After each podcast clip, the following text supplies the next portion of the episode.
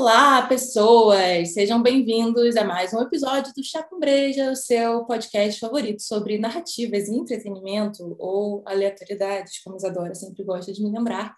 É importante, né? Importante preparar as pessoas emocionalmente para o que isso é de fato. É... Eu sou a Paula. Eu sou a Isadora. E hoje nós temos uma convidada maravilhosa para falar sobre contos de fada com a gente. Carol, se apresenta para a galera. Olá, pessoal. Eu sou Carol, pessoa que espirrou no meio do, da introdução. Aí desliguei né, o microfone para não ter problemas. É, eu sou escritora e pesquisadora. É, eu lancei o Não Esqueça, que é uma distopia no ano passado. Ele recebeu o Prêmio Leblanc, foi finalista do Prêmio Odisseia Literária Fantástica na categoria de ficção científica longa e também foi indicado ao Obeste.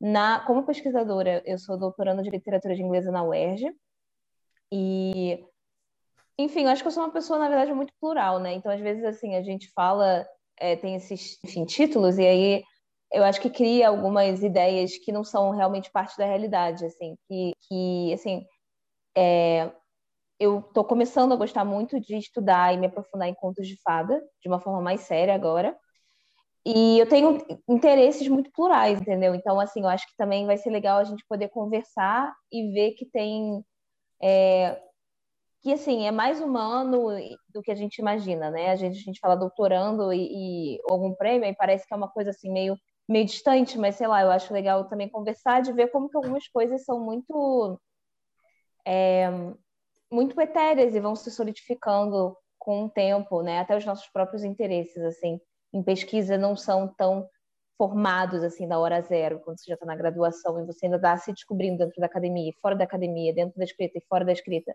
E aí eu conheci a Paula, a Nix Produções no geral, e depois mais especificamente a Paula no Instagram. E, e, eu acho que foi muito legal, foi muito bonito esse encontro, porque foi um encontro que partiu de um desconforto e não de um local confortável. assim, é, estar no Instagram não é natural para mim. Então, e eu não. E assim, depois eu vou deixar a Paula falar o quão é natural ou não é para ela, enfim. E eu acho que, que desse desconforto nasceu uma identificação, sabe? Então, é, eu acho que é isso, assim. Comecei a me apresentar, mas tentando, assim, cavar esse local de, de identificação entre a gente, tipo, de coisas que a gente começa a se interessar e vai cavando e ainda vai se descobrindo e tentar destruir esse cenário, tipo, de ídolo ou de... até de autoridade, sabe? De ser uma coisa mais humana, mais próxima, sabe? Uma coisa que você pode começar aí de casa a fazer, um interesse que você pode começar a dar vazão e, e ir crescendo, sabe? Acho que é um pouco isso, assim. Eu tenho esses títulos, mas além desses títulos, eu, sei lá, eu sou uma pessoa que eu queria que vocês conhecessem agora e, e é muito mais humana do que um título pode parecer. Acho que é, é isso eu, eu acho interessante da sua apresentação e esse link que você fez, que, tipo, uma das coisas que eu achei interessante no seu Instagram, e aí, tipo, a gente puxou assunto, etc., foi o lance de falar de narrativa e do, do, dos assuntos que você se interessava por na narrativa de uma forma muito pessoal e, e de alguém que claramente curte estudar aquilo, entendeu? Que aí também faz esse link com todo o seu histórico acadêmico, etc mas que, que era uma coisa que eu, na época, não estava vendo tanto, né? É, eu estava me sentindo meio sozinha ali, falando super estou produzindo conteúdo errado, porque, teoricamente, é para eu dar diquinha aqui, eu não sei fazer isso. mas... Uhum.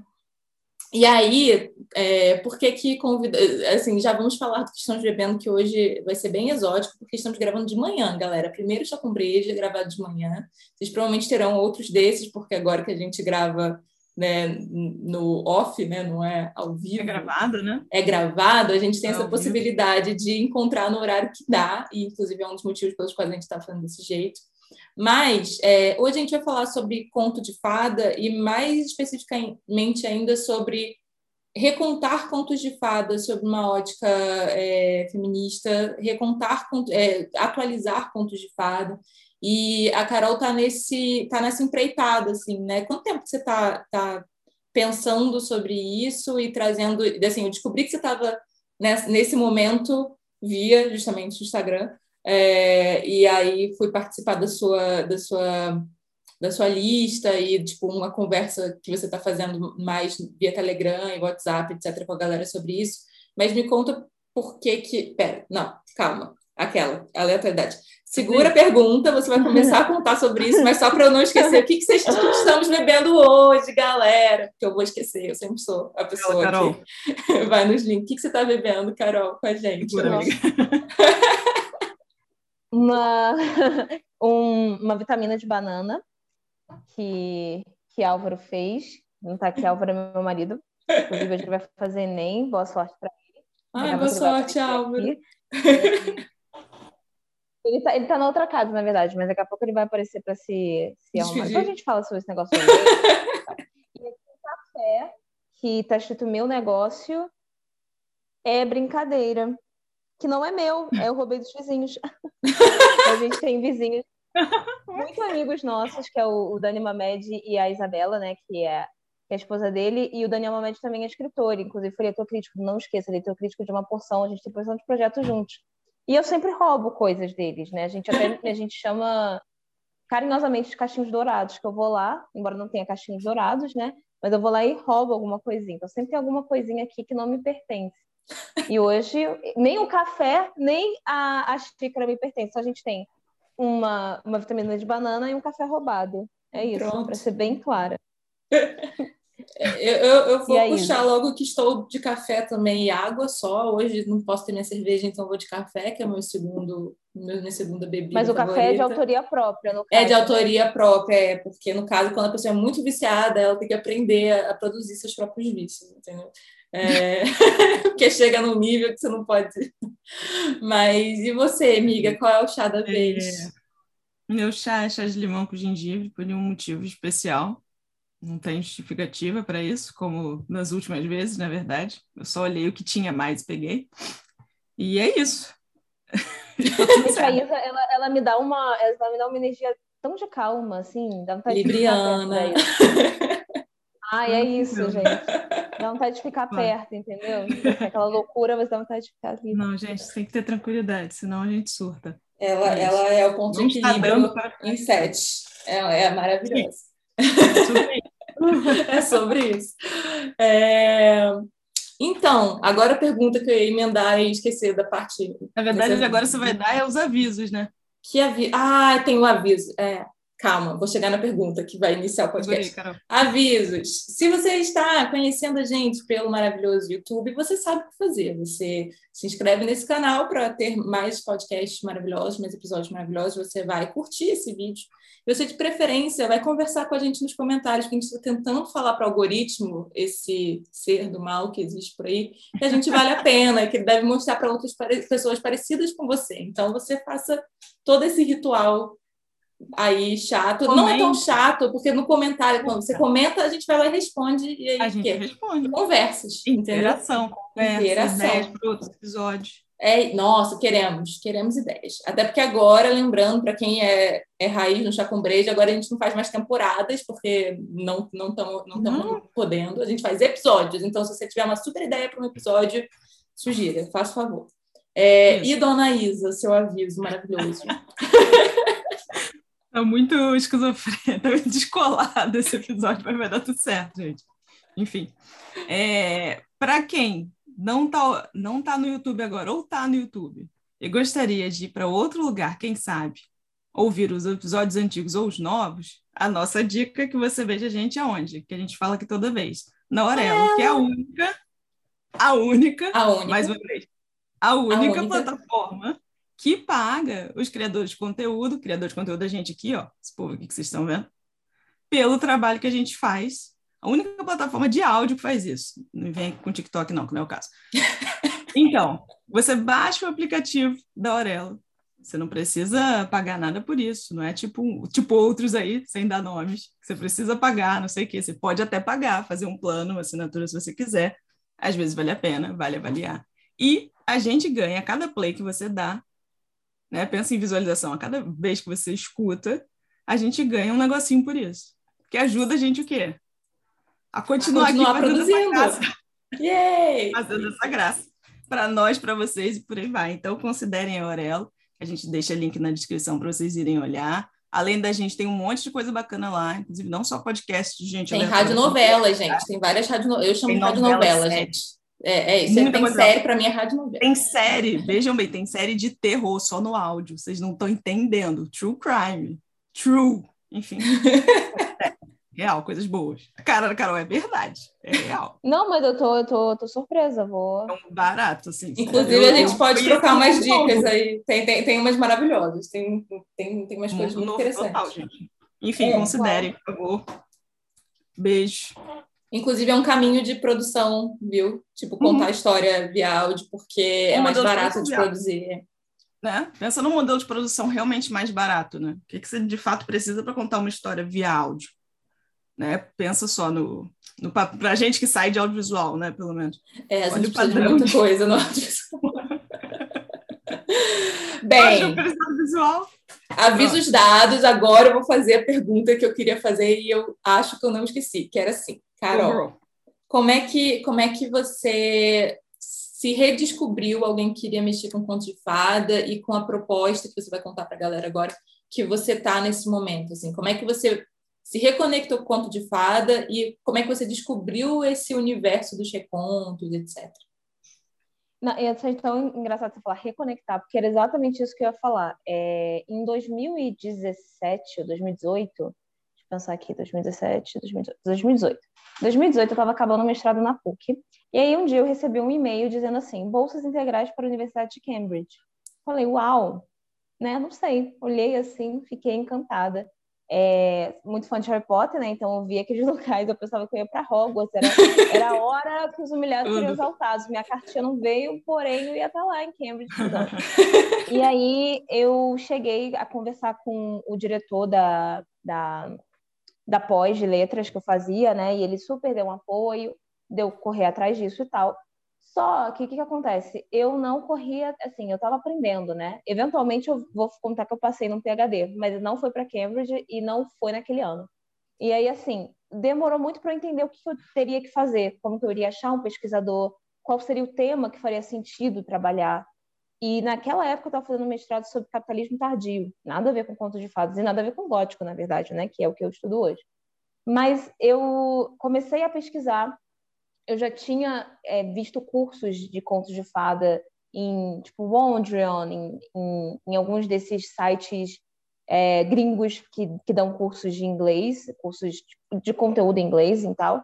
E eu não tinha chegado a pegar para fazer, mas eu comecei aí, começou a pesquisar, comecei a pesquisar muito o que, que teria para estudar lá fora.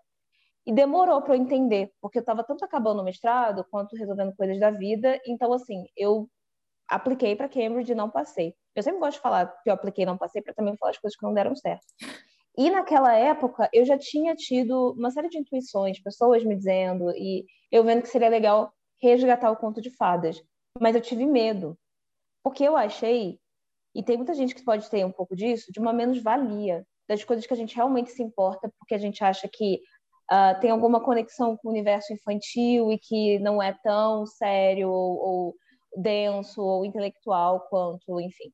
E aí a gente fica com, com um certo medo, sabe? Então eu já tinha ali, eu já tive a vontade de reconectar pontos de fada, mas eu não fiz isso, eu fiz os trabalhos e, aliás, eu acho que foi por isso que eu não passei nessa época. Eu fiz o meu projeto de PhD pensando no que a universidade queria e não no que eu queria. E eu acho que isso me enfraqueceu muito, eu acho que enfraqueceu muito a minha candidatura. Já seria bem difícil conseguir Cambridge no primeiro ano, mas assim, eu acho que enfraqueceu a minha candidatura. Tanto que eu só fui passar, acho que um ano ou dois anos depois, quando eu apliquei para Glasgow, que era que é a primeira universidade que tem mestrado em literatura fantástica. E tem uma professora lá, que é a professora de Head, head é, Professor of Creative Writing, então ela é a professora principal de escrita criativa em Glasgow, que é Caroline Just Cook. E o que, que, que isso tudo tem a ver com conto de fadas? E até com gótico, né? É, quando eu procurei Glasgow, que é, fica na Escócia, eu vi que eles eram o primeiro, o primeiro local que tinha mestrado em literatura fantástica. Eles tinham o GIFCON, que, é, que não é uma convenção de GIFs. Caso vocês achem que seja isso. Perguntar, achei interessante. Como se, não, mas é Como que eu nada. fiquei imaginando alguém, alguém, tipo assim, olhando e pensando que era uma convenção de GIFs, mas não, é, é, é uma convenção sobre literatura fantástica de Glasgow. E, e eu me apaixonei por aquele ambiente. E se vocês forem ver a Universidade de Glasgow em si, eu não vou mentir, não vou ser hipócrita, sim, parece Hogwarts. É igualzinho. Se vocês colocarem, convido vocês colocarem Universidade de Glasgow e ver que realmente é bem bonito. Só que o que, que eu não percebi? Eu ainda estava fazendo muito o que eu achava que eu devia fazer para uma expectativa de outros e não as minhas, sabe? Tanto que eu passei em PhD em English Literature, né, em literatura inglesa, e eu pude mudar para Creative Writing. É, porque, na verdade, assim, seria a mesma coisa, foi o que a minha orientadora de lá explicou. Tipo, se eu fosse tentar reaplicar com os mesmos materiais, eu ia ser o mesmo resultado, porque iam ser as mesmas pessoas observando que as pessoas do departamento de inglês. É, mas assim, make the story short, eu descobri depois, né, que a Caroline Jascook, que seria uma das orientadoras, eu fui, apliquei, passei para Glasgow, e aí eu teria duas orientadoras, uma que seria uh, uma professora brasileira que está lecionando em Glasgow, e outra que é uma professora irlandesa que está lecionando em Glasgow, que quando eu fui descobrir, ela também é escritora, ela é, né, dá aula de escrita criativa lá, e ela é autora também. E o que ela escreve é um é, fairy tale with a gothic twist. Uhum. E aí eu comecei a entender o que, que era gothic fairy tale, o que, que era esse subgênero, né? Que se, que se apropria de elementos do gótico e traz releituras de contos de fada, ou elementos de contos de fada junto. Mas isso foi uma trajetória muito longa, percebe? E muito solitária também. Eu não saí correndo à procura de pessoas que poderiam pensar como eu. Acho que eu não tinha coragem, até para admitir para mim que o que eu queria não era fazer literatura inglesa, é, ser pesquisadora de literatura inglesa, era estar num campo de escrita criativa, escrever e também lecionar sobre escrita criativa e temas com um pouco mais de profundidade. E não tem nada de errado nisso, como não tem nada de errado você também ser professora de literatura inglesa. Tem muitas pessoas que fazem isso, fazem isso muito bem. E eu observo lá no, na pós da UERJ. Só que não é a minha. E demorou muito para entender que não era a minha. De que sim, eu posso, posso pesquisar e isso vai, eu, eu vou fazer com a disciplina que é necessária, mas eu sei que eu pesquiso para escrever. Eu não escrevo para pesquisar, entendeu? É, eu sou mais escritora do que pesquisadora. Admitir isso foi muito difícil. E isso tem tudo a ver com conto de fadas, porque quando eu, quando eu lembrava das coisas que eu sempre gostei de escrever, eram contos de fadas góticos. Então, nunca nem sabia. Não, quando eu tinha 15 anos, eu não sabia exatamente o que era gótico, eu não sabia nem que existia a, a Gothic Fairy Tale. Eu, não, eu só estava muito inclinada a seguir isso. Quando eu fui para o doutorado na UERJ, conheci a Maria Conceição Monteiro, que é minha orientadora, que é uma especialista de gótico, eu sabia que tinha a ver com gótico, mas eu meio que fui deixando contos de fada para trás. Até que no ano passado eu fiz uma matéria com a Regina Michele, que é professora da UERJ, e fala de contos de fada. Toda a matéria era sobre contos de fada. E lá eu conheci a Suzana Ventura, que eu fiz uma live com ela lá no Instagram depois, que se tornou uma, uma parceira, sabe? De, tipo, muitas conversas. Ela, ela, é, uma, ela é doutora já, pesquisadora de contos de fada, é, escritora, ganhadora de Jabuti, tipo, mas é uma pessoa também muito acessível e que, que pensa coisas que eu também penso, e enfim. E eu acho que o, meu resgate, demorando muito para falar, mas enfim, meu resgate começou aí na aula com a Regina Michele, que eu conheci a Suzana Ventura, em que eu comecei a trocar muito com ela. E aí eu comecei a fazer uma lista, um cronograma de todos os releituras que eu queria fazer, que eu queria ler, né? É, justamente para conseguir entender melhor. Nas aulas sobre gótico, eu já tinha lido Bloody Chamber da Angela Carter, que é uma releitura do Barba Azul. É, eu lembro que na época, olha que coisa louca, louca que eu tô lembrando agora, quando eu fui tentar o PhD em Cambridge, uma coisa que me acendeu, tipo, fogo, cara, muito, muito, muito, muito, muito forte, foi o monólogo da, da, da Becky New, que ela compara um relacionamento abusivo com o Barba Azul, quando ela está sendo presa pelo, pelo enfim, Joe. interesse, é, o interesse amoroso dela, que na verdade é um stalker. Uhum. Enfim, e aquilo me acendeu muito, de pensar assim, quanto que o nosso imaginário está colonizado. Mas eu coloquei isso e não pensei indo para o conto de fadas, sabe? Então, assim, foi um caminho muito gradual, muito mais pela minha teimosia do que pelos caminhos do universo, porque eu acho que quando eu estava pronta, se abriu assim, tipo, e aí veio essas mulheres que me admiram, que eu, que eu tenho muita admiração, sabe? É, a Nikele Witter, a Susana Ventura, é, a própria Regina Michele, que é professora da UERJ, que são mulheres que estão em outra, em outra direção da vida, elas são pesquisadoras, e também em outro estágio de vida, tem mais bagagem, sabe? Já, já defenderam doutorado, algumas são professoras universitárias, um, ou são escritoras com também muito mais bagagem que eu. Mas eu acho que ver mulheres que, que faziam isso foi, tipo, eu percebi que eu também podia fazer, que era algo que eu não. Eu, eu, é eu achava que o que eu queria, eu não ia conseguir fazer. Eu acho que é tão legal isso que a Paula também falou nisso sobre o Instagram, do tipo, eu não quero dar diquinha e eu não estava achando ninguém que fazia uma coisa que eu estava fazendo. Eu acho que esse local de identificação, que às vezes nasce no desconforto, ele é muito importante, sabe? De você ver que é possível. Acho que isso é com tudo, até com, com o feminismo também, né? Tipo, uma mulher, de repente, não está se adequando no local em que, em, em, que esperam dela, no local que ela sempre teve, seja família, seja escola e tudo, ela nunca entendeu, e de repente ela entende que ela pode ser outra coisa, que o valor dela não está necessariamente no corpo dela ou em alguma expectativa do outro sobre ela. É, ela tem outras funções, ela pode escolher quais são as funções. Então, acho que foi isso. E aí, depois eu posso falar sobre as bases, mas eu acho que a história inteira e longa é meio que isso. Começou com um e-mail de bolsas integrais para Cambridge. Não, mas acho, acho bom que já faz ponte para o outro episódio que a gente vai gravar com você em breve, que é sobre, sobre gótico também. Então, eu acho que já é uma, é uma história que prepara, prepara o terreno. Acho, acho bom isso hum. também. É, uma, eu acho que, assim, falando em preparar o terreno, uma coisa que é legal a gente fazer de início, que a gente parte do pressuposto que as pessoas entendem muito tranquilo que é conto fada, né? Porque, tipo assim, todo mundo já ouviu um conto de fada, mas, assim, o que que diferencia um conto de fada? Como é que a gente sabe que o que a gente está é, ouvindo é, né? é, é um conto de fada? Porque é, eu vou até na saideira dar uma dica que me, deu, me abriu os olhos é, recentemente de que, cara, eu super posso inventar um conto de fada, não é uma coisa que hum. foi contada lá atrás e que ela não pode continuar a ser contada. A live que você, que você fez também, entrevistando a Regina, certo, Regina? É... Não, a Suzana. Suzana. Regina Suzana. foi a professora que te apresentou a Suzana.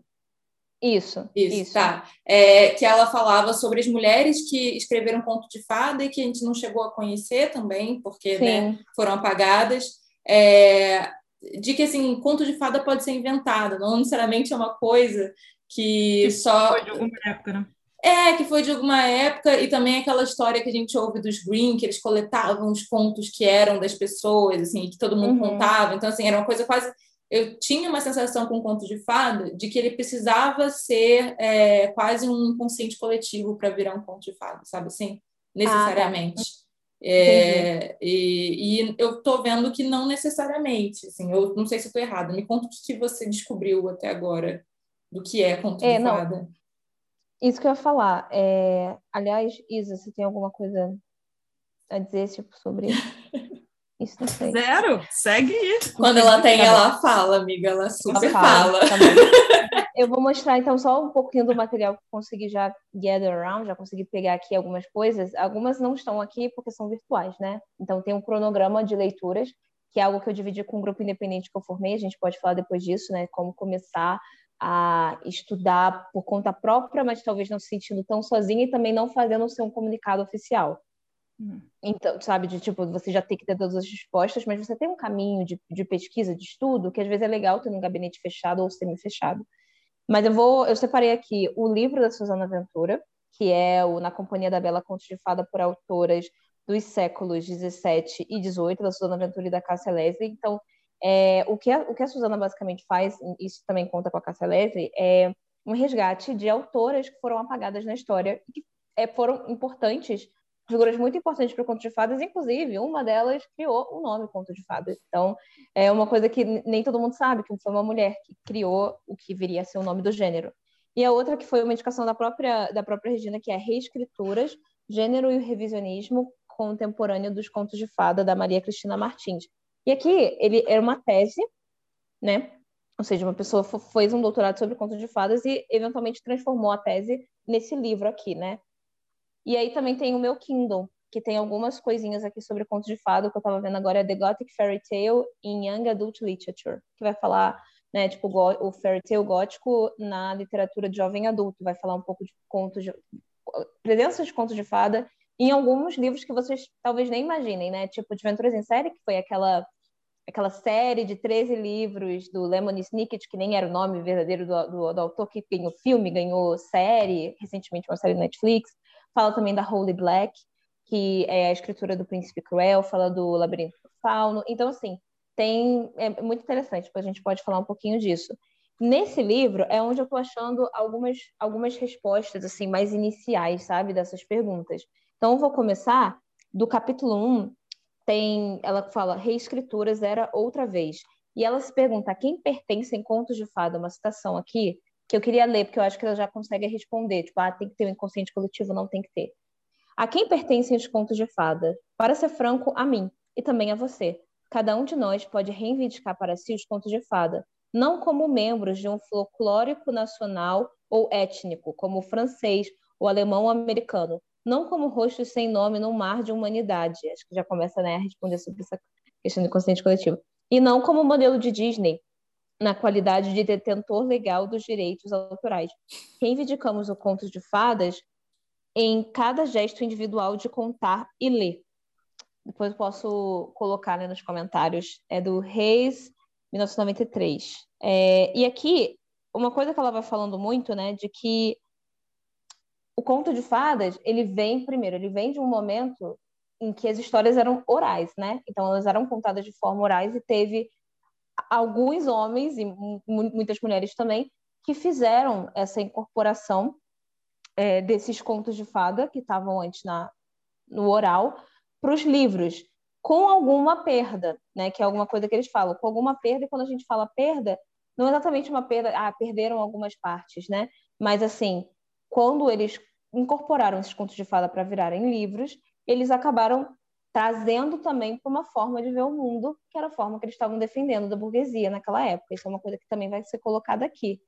É, e que outra coisa que também é legal e que muitas mulheres hoje estão pensando é que não só ah, os irmãos Greens, Anderson, a gente fica pensando que são os, os, verdadeiros, os verdadeiros detentores de contos de fada, isso já começa a destruir né, nessa citação que eu trouxe, é de que as mulheres, as nobres, que vai estar citada aqui no, no livro da Susana Ventura e da Cássia Leslie, também foram responsáveis pela, é, pelo crescimento, pelo desenvolvimento dos contos de fadas nos seus salões, em que era um local com muita troca intelectual e artística. Pessoas que não eram nobres, enfim, que não tinham uma educação formal, podiam contar, podiam aprender e ter uma troca ali também. Talvez o Instagram, brincadeira. Imagina, os salões das mulheres eram então o Instagram, um momento que a gente trocava dicas e, e podiam ter essa, esse diálogo. Mas assim, o que aqui fica muito claro é de que quando você fala em contos de fada, você também tem que pensar qual conto de fada no próprio curso que eu comecei a fazer com a, com a Mical Convocante, a gente tem várias versões de contos de fada. E é importante ver que existe um cerne, né? existe uma semente de contos de fadas, mas esse cerne ele vai ser transformado dependendo da pessoa que está contando essa história.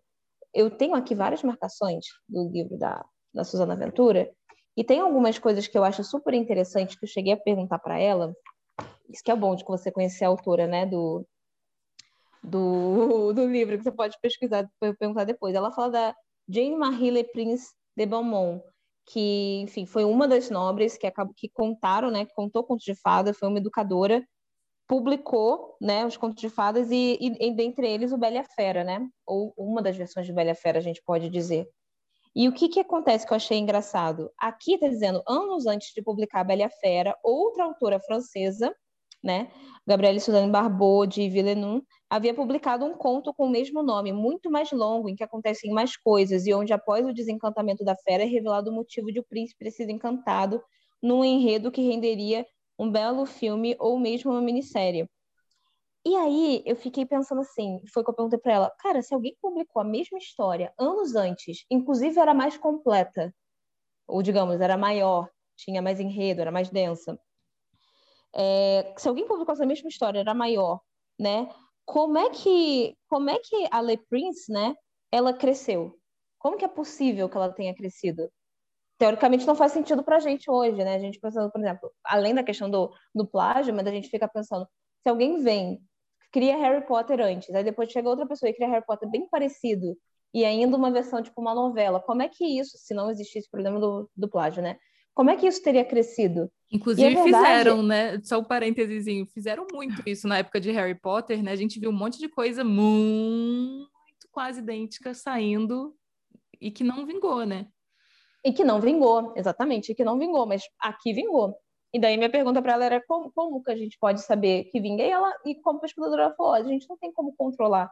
A gente tem como voltar à história. Ela deu o exemplo de Poliana e Anne Vivani, por exemplo. o, o Poliana, ele, apesar de ter voltado agora a série Netflix do Annie Vivani, inclusive eu acho maravilhosa, chorei a beça vendo e tal, é, o, o Poliana, ele é, principalmente aqui no Brasil, muito mais famoso do que Annie Vivani. Uhum. E, e, e às vezes a gente não tem muito como pensar, então, como que Annie Vivani, que também foi muito famoso dentro daquele contexto dele, né, daquele local, tipo, che chegou a ser feito uma... É, pessoas chegaram a se juntar para que aquele local onde era o Eni Vivani fosse mantido, fosse preservado, não fosse tesouro nacional, sabe? E como que a gente consegue ver essa percepção, principalmente num local que não tem tanto essa questão do plágio, que cada pessoa tem uma versão, a quem pertence os contos de fada, diferente do Harry Potter que você imita totalmente Harry Potter, a cultura pode ir lá e, e te processar. No conto de fadas, quando você começa a ver releituras, a gente tem muita releitura de contos de fada não tem um, e isso é maravilhoso, não tem uma forma de você agarrar, né, o conto de fadas dizer, não, eu vou fazer agora uma leitura de Bela Fera e ninguém mais vai fazer, eu vou fazer uma versão do Bela Fera e ninguém mais vai fazer. Então, acho que isso é, é muito legal. Sobre, assim, o que, que o conto de fadas tem, que, embora muita gente aqui tente não, não agarrar, né, conto de fadas em um local só, mas eu acho que tem um local que eles colocam assim, ó, é, uma coisa que, que se pergunta assim, as histórias resultantes desses processos específicos de domesticação das narrativas, ou seja, domesticação da Disney antes, tá? Só para não, não trazer algo completamente disparatado. É, ao longo da sua trajetória até nossos dias atuais, acabaram ficando mundialmente conhecidas como contos de fadas. Então, esses processos específicos de domesticação das narrativas, narrativas que eram orais e que foram domesticadas ou num livro, ou depois com Disney, ou com outra forma, ficaram conhecidas como contos de fada. Fato até certo ponto intrigante, tendo em vista que, como bem observa a Marina Warner, que é uma pesquisadora e escritora de contos de fada, ela fala que não é exatamente a presença de fadas que define o gênero, mas sim a metamorfose. Então, eu acho importante, porque você perguntou o que é conto de fadas. Então, é qualquer coisa que tenha no, no consciente coletivo, e ela fala que, diferente do que a gente possa imaginar, não é a presença de fadas que define o gênero, mas sim a metamorfose. E aí eu vou só trazer o que ela citou aqui. A mudança de forma é um dos prodígios dominantes e característicos dos contos de fada. Mãos são cortadas, encontradas e ligadas novamente ao corpo. Bebês têm a garganta cortada, mas depois são trazidos de volta à vida. Uma lâmpada enferrujada se transforma em um talismã todo-poderoso. Um humilde pilão se torna o veículo alado da feiticeira Baba Yaga. A mendiga vira uma poderosa feiticeira e a mulher repugnante, vestida como imunda pele de jumento, transforma-se em uma princesa de cabelos dourados. Então, aqui está dizendo que, apesar de inegável que a figura da fada né, tenha o seu local em alguns clássicos como Cinderela, na verdade são as transformações mágicas que predominam nos contos de fada e desestruturam o mundo apreensivo de modo a abrir espaços para alternativas oníricas. Então, achei legal isso, sabe? De trazer que não é o, a fada, a presença dessa figura, que torna o conto de fada isso, mas a questão da metamorfose. E aí, uma coisa que eu ainda quero, assim, procurar para realmente entender melhor, principalmente no que diz respeito ao Gothic Fairy Tale, é que muito em contos de fadas eu vejo que essas metamorfoses são solares, ou são positivas, né? Então, é uma pessoa que antes estava numa situação, parecia uma mendiga, mas na verdade era uma bela feiticeira. Ou era uma menina, uma gata borralheira que se torna a Cinderela. Ou, enfim, é algo que se ganha, né? Há um ganho Bom, ali. A pequena sereia virou esponja, não virou? O que, que ela virou? Espuma. É. Espuma. É, Mas é, um caso isolado, talvez. Mas é um caso... Nunca tinha parado para pensar nisso. Na verdade, assim, é, é essa questão, né? A gente começa com uma hipótese e a gente tem que começar a pesquisar, investigar. Então, uhum. essa é uma hipótese que eu tenho. Eu não comecei a investigá-la, mas eu fiquei pensando em, em metamorfoses monstruosas, pro caso de um Gothic Fairy Tale, talvez, porque o monstro é um elemento da, da, do gótico. Então, eu fiquei imaginando se a metamorfose monstruosa poderia trazer é, sim, nos dá muitas dicas de, de, peças que a gente pode montar no Gothic Fairy Tale, entende? Então, tipo, menos a questão de uma, de uma, de uma moça que se transforma numa dama, mas talvez uma dama que se transforma num monstro. Ou não necessariamente uma mulher, né? Enfim. É, e aqui, de novo, uma outra tentativa de definição antes da gente acabar é, embora dif existam diferentes tipos de história, né? Se abriguem com a denominação de conto de fadas, seus enredos são geralmente simples e recorrentes. Aí Aqui é uma tentativa de apanhar o padrão desses enredos, tá? Está na página 27. Um herói ou uma heroína indefeso na posição de vítima, numa situação difícil ou complicada, tendo que enfrentar forças antagônicas ou inimigos. No final, o reverso da situação inicial, com a punição ou a destruição dos oponentes e o sucesso do herói ou da heroína que tem acesso ao poder ou à felicidade eterna. Enfim, então aqui é, ela fala que assim parece umas histórias muito simples à primeira vista, né? Mas o que na Marina Warner o que isso traz é que os contos de fadas são histórias que tentam encontrar a verdade e nos dá vislumbre das coisas maiores. Este é o princípio que fundamenta a sua presença crescente na escrita, na arte, no cinema, na dança, na canção. Então acho que a, a sua hipótese inicial é, é, Paula, não sei porque eu te chamo de Sandra, que coisa louca. É, eu acho que ela é, eu acho que ela é bem Tipo, porque a gente também está falando do consciente coletivo, dessa tentativa de buscar coisas maiores também. É, eu, assim, pensando no, na, na pequena sereia que a, que a Isa trouxe, eu já vi uma galera, eu não, eu não concordo, tá? É, mas eu já vi uma interpretação de tipo. É, sobre que certas coisas mereciam sacrifício, sabe? Então, assim, ao invés. A minha interpretação sempre é, tipo, meio que lição de moral se ferrou, amiga. Você foi abrir mão de você mesma por uma por uma por uma coisa alheia, né? E hum. você se ferrou no final. Hum. Essa sempre foi a minha interpretação. Mas existe a interpretação do certas coisas é, demandam sacrifício. Então, assim, é, ela vira espuma no final para proteger a família, se não, me, se não me engano, tem uma coisa de de proteger algo que para ela era muito importante. Eu não, eu não lembro mais, porque faz muito tempo que eu li o conto original da Pequena Sereia, uhum. mas existia um porquê dela achar que valia a pena se transformar em espuma. Então, assim, pensando nessa ideia, eu acho que não necessariamente só solar, mas assim, de uma mensagem positiva sobre, sobre valores, né? Quais são os valores que são maiores, né? Quais são os valores Sim. que são heróicos, né? Quais são os valores que são positivos, né? E, e, esse negócio da metamorfose, é claro que é, se o conto de fada é europeu, a gente sempre tem aquela coisa do o que, que significa uma metamorfose boa, né? Tipo, o que, que significa a moral da história positiva é se transformar numa dama muito específica, né? É, é uma dama de um jeito é, é, X. De um recorte específico, né? De um jeito específico, num local, enfim. Mas se você pega conto, contos de fadas de, de outras regiões do mundo, a coisa não necessariamente vai para esse lugar, mas essa ideia da metamorfose que eu nunca tinha me atentado para, é, enquanto uma metamorfose enquanto não sei se pode dizer lição, talvez. É, você é, acha que é pesada uhum. essa essa associar lição à metamorfose, mas assim, mesmo esse caminho que você está falando do monstro, a, o passar pelo monstruoso tem um significado, né? Tipo... Sim, não, tem um significado, e quando você pensa até é, na, nas navegações marítimas que chegaram na América e olhavam quem estava aqui, ou não só na América, mas outros continentes que tinham já povos ali, mas que não eram europeus e eram, assim, diferentes dos europeus, e, e muitos foram dotados de, tipo, de descrições monstruosas, embora só, só fosse uma outra forma de encarar a vida, você vê que, tipo, o que é monstro e o que não é monstro, o que é uma dama, o que não é uma dama, eu acho que também vai depender muito da sua visão de mundo. Tanto que tem um podcast, na minha investigação lá do, do PhD, eu comecei a investigar outras universidades que não só Cambridge, eu investiguei Oxford também. E aí tem uma, um podcast na, na escola de, não sei se era escola de fantasia, um, porque eles também têm uma, uma, uma um, um, foco ali, que era sobre Loadly Ladies. E era, enfim, duas professoras conversando sobre metamorfoses monstruosas, elas não falavam esse termo, esse termo mas em, em contos, sabe? De mulheres que você deve se casar comigo, mas ou eu, eu serei uma bela dama quando não tiver ninguém olhando, mas eu serei um monstro quando você tiver com pessoas. Tipo, de dia eu vou ser um monstro e você vai ser visto como um monstro, mas de noite ninguém vai saber, eu vou ser uma bela dama, e esse é o preço.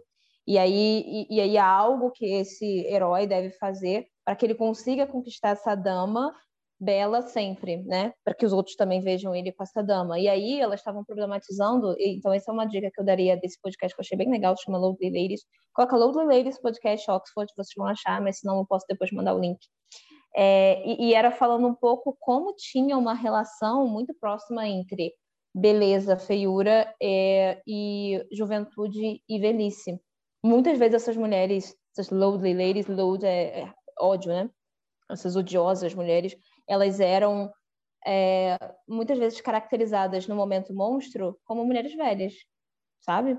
Como características que levavam né, à velhice. E aí uma, uma discussão muito interessante sobre o que é considerado belo o que não é considerado belo, sabe? Desde bem antes, nesses contos, mas que a gente ainda vê hoje, sabe? Então, aqui também nesse livro, que eu separei uma parte que era para falar sobre vilania nos contos de fada, e ela vai citar a Maria Tata, que também é uma pesquisadora maravilhosa, ela lançou agora o livro A Heroína de Mil e Uma Faces. Ela é pesquisadora de contos de fadas, ela lançou esse livro que eu já peguei para ler, mas ainda não li, então não tenho muita coisa a dizer, a não ser que ela está renovando e atualizando a figura da trickster. Então, o que, que seria uma trickster feminina? Ela chega a citar Katniss Everdeen, foi o que eu li nas, nas resenhas, e ela também é uma pesquisadora de contos de fadas, ela é citada aqui. E ela vai falar que as mulheres constituem, sem sombra de dúvida, a maioria absoluta nessa categoria, né, na categoria de vilania, com as madrastas nas posições de liderança, como também né, observa a Marina Warner, a historiadora que eu já tinha falado, nos contos mais clássicos e estimados, Monstros em forma de mulher suplantam em números os gigantes e demônios de pequeno polegar, o gato de botas e Rupert Stink, e certamente superam em vividez e no domínio prolongado da imaginação. Tanto que antes eles vão fazer uma diferença entre o que, que seria uma, o que, que seria ser uma heroína e o que, que seria ser uma vilã nos contos de fada, muitas vezes. Então, aqui, está falando a caracterização das heroínas e das vilãs se faz de forma que elas surjam, em geral, em polos diametralmente opostos, né? As primeiras, ou seja, as heroínas, são figuras quase sempre domésticas, trabalhadeiras, resignadas e altruístas, Caso se atrevam a sair do ambiente doméstico, correm perigo. Quem as livra dos problemas são príncipes encantados, fadas madrinhas, lenhadores gentis. E na outra categoria encontram as bruxas, as madrastas malvadas, as feiticeiras, na maioria das vezes as grandes responsáveis pelo sofrimento dos protagonistas. E elas são figuras ativas, dinâmicas e arrojadas, buscando resolver seus próprios problemas. Atuam, reagem, assumem papéis ativos nas histórias, a quais é atribuído um valor extremamente negativo, o que revela bem o caráter misógino desse discurso que tende a apresentar criatividade, ação e poder como traços indesejáveis nas mulheres. Enfim, acho que tem muitas coisas também a se pensar, porque mesmo na aula que eu tive com a Regina, Regina Michele, foi falado que não, mas não são todos os contos de fada que apresentam personagens femininas em posições passivas ou vilãs em posições ativas. Que existem contos de fada, sim, que você vê essas mulheres tipo, resolvendo seus próprios problemas e não necessariamente tendo que ser salvas pelos homens, às vezes salvando os próprios homens. Mas eu acho que também o que fica levando a gente a pensar é que se existe essa pluralidade, por que, que os contos mais clássicos, como foi colocado aqui, é colocado por várias pessoas, acabam respondendo a esses valores, acabam trazendo realmente essa polaridade entre vilãs e heroínas? Então, acho que a gente tem muita coisa para se pensar, né? Não, não sei se eu respondi a pergunta, acho que eu trouxe mais, mais perguntas juntos, mas enfim, me contem aí. Acho que você está sem áudio, amiga. Eu tô sem áudio? Não, Paulinha. Tá ouvindo ela? Não, nem vendo. Eu tô te vendo, Paulinha. Não tô te ouvindo, não. Eu gostei da risadinha da Isadora. Tipo, aterrou. o que aconteceu aqui? Vai dar tudo certo. A gente não tá te ouvindo, Paula, realmente. Não, não mesmo. Tô te vendo, Only. Será que não saiu o seu. Pera. Ó. Tá me ouvindo? Ouvindo. Sim. E agora? Sim, sim. Tá, eu acho que ele perdeu o meu microfone em algum momento, aí eu tive que tirar e voltar. É, é, o, que eu, que eu ia falar é que eu, tipo, tem uma espécie de curadoria também. É claro que a gente fica sempre culpando a Disney e ela não é a única culpada, mas é, o nosso primeiro episódio foi sobre isso, né? Que, tipo, baseado na, na no TCC da Isa, que era sobre a caracterização visual e sonora muito também. E co como é que essas como é que essas vilãs eram apresentadas pela pela imagem né? Pelo audiovisual. Que que que, que é, tinha sido feito com elas né? E não assim e você para para pensar também nos livros infantis o que foi perdurando o que foi sendo a curadoria, o que foi rolando, foi a seleção. É, o que chegou para, né, através dos séculos, foi essa seleção. E aí, enquanto a gente estava conversando, eu estava pensando nisso, que para mim, é, que não sou autora, que não sou leitora, que dei zero atenção para contos de fadas na infância, zero, tá? Zero. É quem é raiz aqui do Chaco Breja sabe disso, dei zero atenção, me importei zero, me importei zero com princesa.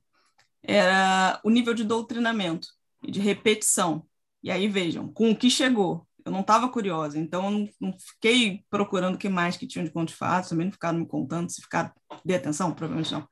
Então, existe um, um, nível de doutrinamento, e aí pensa no público geral, no publicão, que é o que chega, que é o quê? Cinderela, Branca de Neve, é, uhum. é Irmãos Green e, e, e, Anderson, que, é, no fim das contas, acabam sendo um grande pacote de bruxas é, dominadoras e assombrosas e de mocinhas indefesas, de uma forma extremamente genérica, olhando e entendendo o que é o conto de fada europeu. Então, no fim do dia, a gente acaba tendo e aí, antes de chegar na Disney, porque a Disney está muito recente, o fato é muito mais antigo do que isso. Já estava aí há muito tempo, a Disney só, só repetiu. Poderia ter feito diferente? É o que a gente se questiona é, no primeiro episódio. Enfim, poderia ter feito outra coisa. Sempre. Sempre poderia ter feito, pego aquilo e, e feito de uma. agregado alguma outra coisa. Mas não vai. A impressão que a gente tem é que não valia a pena, né? De qual era o pensamento da época, quais eram os fatores que realmente valiam se manter, né? Tanto que a gente consegue ver ao longo das três princesas clássicas e que a princesa vai mudando e a vilã também. A última vilã, que é a vilã Malévola, já é o destaque do filme. Já tem aí um pré-feminismo famoso na época, as mulheres já estavam pensando. E o filme nem foi esse box office todo. Ele já não faz mais tanto sucesso. Então a recepção do público também já é outra. Mas no fim das contas, para mim, o conto de fada, eles são bonitos, se não são, quem contou, quem fez. Quando eles chegam para mim, principalmente com o olhar e aí tem muito do olhar que eu tenho. De novo, quem é raiz está cansado de saber. Que eu olho e acho estranho. O que, que essas mocinhas estão fazendo domesticadas em casa, fazendo única e exclusivamente o que, o que lhes foi mandado. A gente sabe que a história das mulheres não é assim uma vida inteira. Não é exatamente isso que as mulheres sempre foram, né? Umas moças enfiadas dentro de casa, levando surra e aguentando, talvez algumas.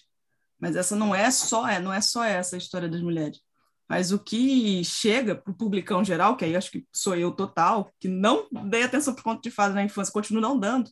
Para falar a verdade, não sei. Vocês estão me dizendo, eu estou acreditando. Depois eu vejo as referências mandaram. É... é isso, é a boa e velha domesticação. Fica com ele, cuida dele que ele vai melhorar. Se esforça, cuida da casinha, vem alguém te salvar. Em contrapartida, uma grande bruxa, uma grande mulher independente, poderosa, muito forte, mas que ela é representada, e aí, ainda em termos de conto, no, no, visual a gente conhece bem as bruxas da Disney e, e as outras que tem aí, independente de Disney, mas talvez muito mais baseadas na Disney, nos desenhos clássicos da Disney, que nos contos, é, aquelas grandes vilões, vilãs enrugadas e, e às vezes até lindas, mas monstruosas de alguma forma. Exato, exato, exato. Nossa, eu tô amando tudo que você falou. Não sei se eu tô te cortando, porque eu não sei se você tinha não. acabado isso, então vou esperar. Acho que é, isso. é melhor, que... inclusive eu tenho que acabar, porque é um tema assim, ainda mais se entrar em Disney, eu fico uhum. rançosa e agarrada. Não, mas é que eu, eu achei ótimo. eu achei muito bom, muito bom as coisas eu vou reclamar assim, muito. Primeiro, que você fala, tipo, ah, se eles fizessem diferente, eles tinham escolha de fazer diferente, mas será que eles seriam quem eles são hoje se fizessem diferente? Então, essa é a questão. Será que teria feito sucesso se fizessem de uma forma diferente? E como que eu hoje, ou vocês, todo mundo, né? Como é que a gente negocia essa questão da indústria cultural? Tipo, eu vou dar o que é esperado desses valores de hoje, ou eu questiono os valores de hoje e arrisco não ser tão bem sucedida? Ou, assim, eu, eu acho que as pessoas que realmente furam a caixa e se tornam muito bem-sucedidas são as pessoas que furam os valores também, e não as pessoas que vão fazer as mesmas coisas. Mas você não tem a garantia, sabe? Você precisa arriscar fazer o que você acha que faz sentido, mesmo que não seja, enfim, o mais confortável, o mais agradável, enfim. Eu lembro que você falou da, da Malévola, né? E, cara, olha como que. Tá quase uma terapia, porque eu tô lembrando como essas coisas, quando fatos já estavam em mim e eu não percebi. Uma das coisas que eu trouxe no meu projeto de, de PHD para fora, desde o princípio, desde o primeiro ano que eu fiz, foi de falar, falar da chave sagrada e profana em personagens femininos. Tanto que o nome da minha, da minha, da, da, do meu projeto era Eve Meets Frankenstein. Aí você encontra com Frankenstein. Que seria mais a questão do monstro do que a questão realmente do, do inventor, mas enfim. E, e um dos exemplos que eu trouxe, eu trouxe três exemplos. Exemplo histórico, foram sacerdotisas. É, uh, eu trouxe um exemplo midiático, E eu trouxe um exemplo literário. O exemplo literário é Pecadora Queimada e os, e os Anjos Harmoniosos, que é a única peça escrita pela Clarice Lispector.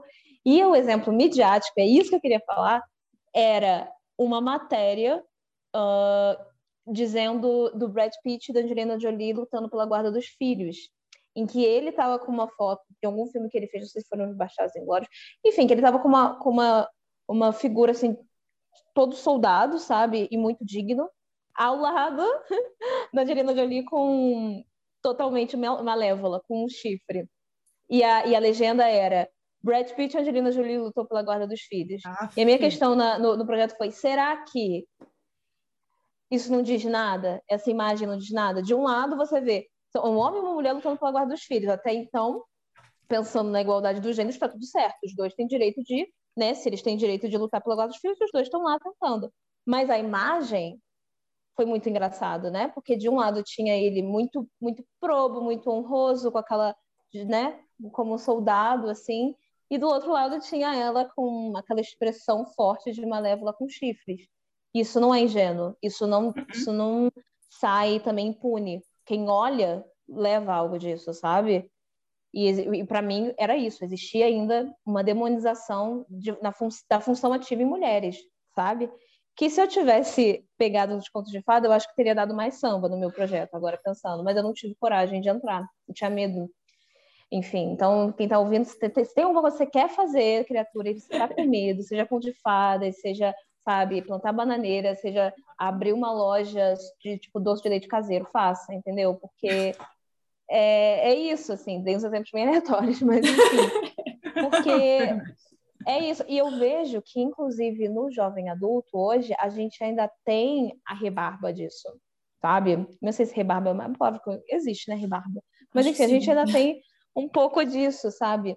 Pode não ser já descarado uma releitura de contos de fadas, pode ser uma coisa esperada em contos de fadas ou não, mas muitas vezes você tem personagens femininas que atendem aquela agenda e que mesmo que sejam badass, fortes, elas ainda tipo, o valor dessas personagens femininas muitas vezes estão ligadas oh, vamos lá, ao macho alfa que elas conseguem atrair sabe? Tipo, é diretamente proporcional. E aí tem uma questão do corpo feminino como padrão, que tem que ser, mas também o macho alfa que elas conseguem né, atrair e o poder dele que elas conseguem ter como empréstimo, que não é um poder que elas fizeram por merecer. Então, muitas vezes é uma menina de 17 anos, aí tem um vampiro, um demônio, uma, um feérico de 200, 400 anos, que tem um poder e ele empresta para ela. E aí é uma coisa assim muito engraçada, porque geralmente, muitas vezes, as inimigas dessas mulheres são personagens que não são lá muito queridas por esses macho alfas, ou já foram queridas e hoje não são mais. E aí tem uma questão super de rivalidade feminina.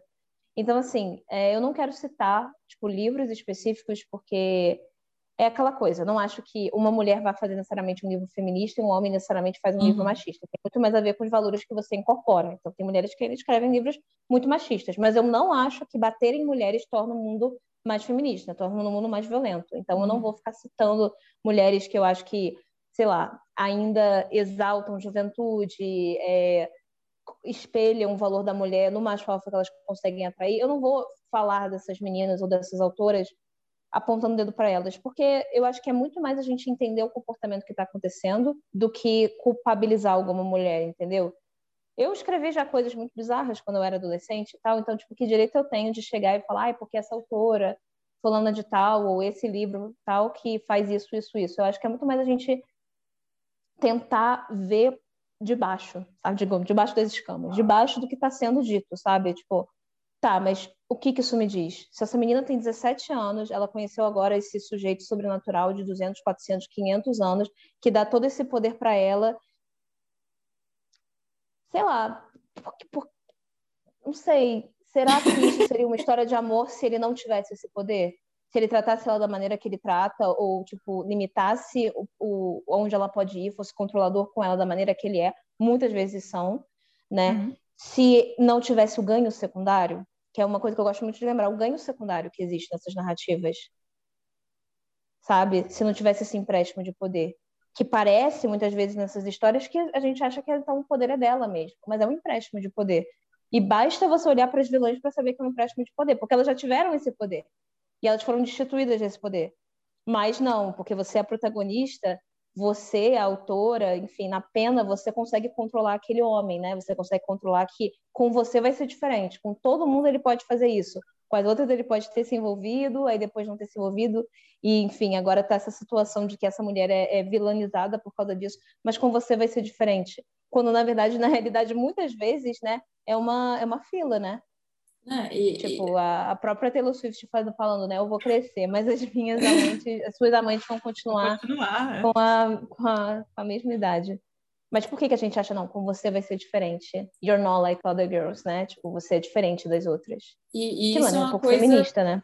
E é uma coisa super valorizada, né? A gente, a gente teve um episódio sobre comédias românticas tóxicas, e uma das coisas que a gente falou muito era sobre o, o foda dessa romantização do eu não sou como as outras, e mais do que isso, a, a mulher como rehab, né? A mulher como é.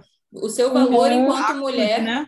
Tá ligado é, em você é curar, entre aspas, curar um né? homem ferido. É, é. é algo Exatamente. que você tem que fazer. Se ele tá ruim, é sempre que você não se esforçou o suficiente para melhorar. Você não conseguiu. É com você isso, né? E eu acho que agora que a gente vai começar a reescrever essas histórias, a gente vai ter perguntas e problemas e dilemas novos. Porque, por exemplo, é, eu falei que eu tive a primeira ideia foi Debaixo das Escamas. Eu não tinha falado o nome, mas o nome é uhum. é Debaixo das Escamas. Que era um Gothic Fairy Tale, eu não sabia, mas basicamente era a história de uma menina que seis meninas já passavam por essa maldição, que eram levadas por um híbrido serpente para um castelo, e elas todas morriam. E aí ela é levada também, só que ela fala que ela vai ser diferente, que ela vai dar trabalho, não sei o quê. Ai, desculpa, porque de novo, né? I'm not like other girls. Então, tipo, assim... Vai indo, né? Vai achando. É, tadinha de você, uhum. né? Inocente. É.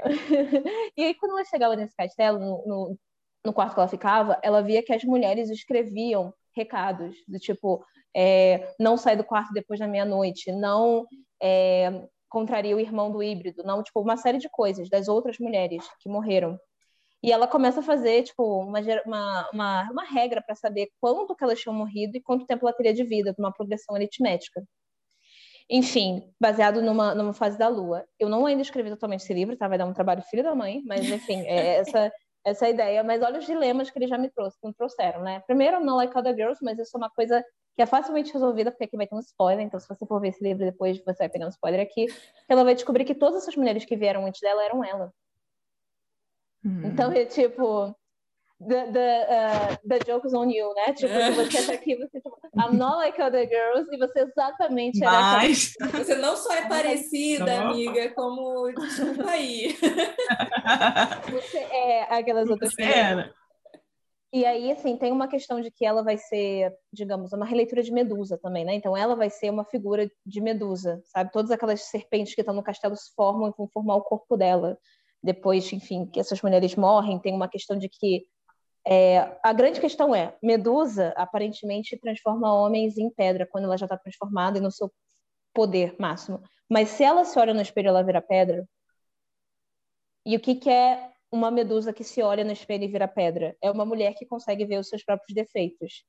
Tipo, porque o que, que o que, que é uma coisa que eu falei que são dilemas novos. Eu não queria que fosse também uma questão do tipo um, uma lente distorcida. Então, os homens são terríveis, as mulheres são essas figuras fantásticas, mágicas, sem nenhum defeito. Fada nunca errou, tipo, né, fada sensata. Não. É, eu acho que criar ídolos assim causa mais dano do que, do que, do que melhora. Só que, tipo, tinham muitas coisas que a gente começa a pensar quando a gente vai construir essas personagens, né? O próprio Dom da Primavera, que é da Aurora, que é a Malévola, que quer ser amaldiçoada para ficar 100 anos dormindo, para acordar num mundo novo e ter mais direitos como mulher. Só que ela merece esse mundo se ela ficou dormindo numa torre enquanto as outras estavam realmente lutando por esse mundo melhor?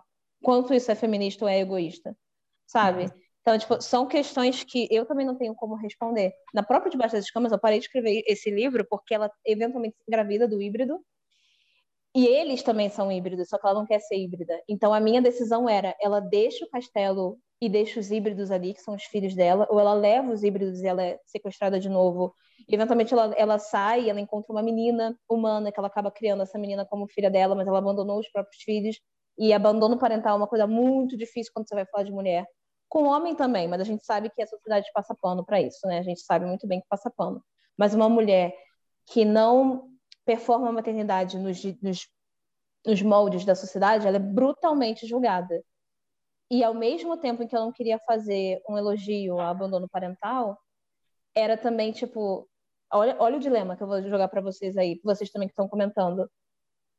Se eu não queria estar com aquela vida como híbrida, sendo imortal, vivendo naquele mundo com serpentes, se ela se sacrificasse para ficar lá pelos filhos, que seriam híbridos imortais, não seria a mesma história dela se sacrificar pelo marido, que também é um híbrido imortal, e ela ter que ser um híbrido imortal? E, tipo, os valores dela e o que ela queria fazer, se ela não podia ter uma, uma decisão sobre, sobre a criação dos filhos. Aí, talvez ela tenha que se transformar em um monstro para ser isso, mas ela tem que transformar em algo que ela não quer ser, ou ela tem que se transformar em algo monstruoso para ser poderosa e conseguir se defender.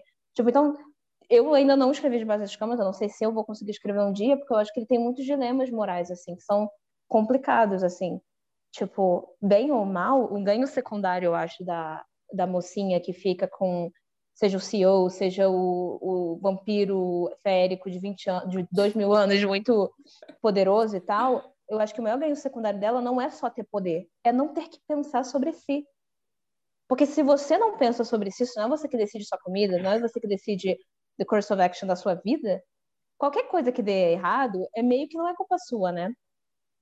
É, é, é da outra pessoa que estava te controlando. Então você não você e, não, não é tão responsabilizada e é justamente o discurso eu, eu, eu geralmente quando eu vejo o discurso da do povo que é anti, das mulheres antifeministas é, tá muito ligado a isso um pouco também, do tipo, tá, você se diz feminista, mas você está me tirando o meu direito de querer ser exatamente isso aqui, que eu, eu, eu quero ser isso, eu, que, eu quero ficar aqui, esse é o meu lugar, esse é o que eu gosto, esse é o meu conforto, que também é uhum. é uma, é, assim, é, é um dos meus é, dilemas internos, assim, né, em relação a isso, de tipo, cara, acho uma merda certas coisas, mas a pessoa às vezes Tá feliz, tá feliz porque não se diz.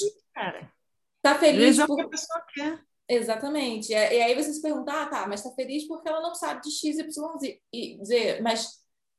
Tá, mas, mas às vezes. O que, é que uma coisa quer dizer para cada um, né? Eu acho que a, a, a, luta, a luta da libertação dos direitos femininos é literalmente as mulheres fazerem o que elas querem.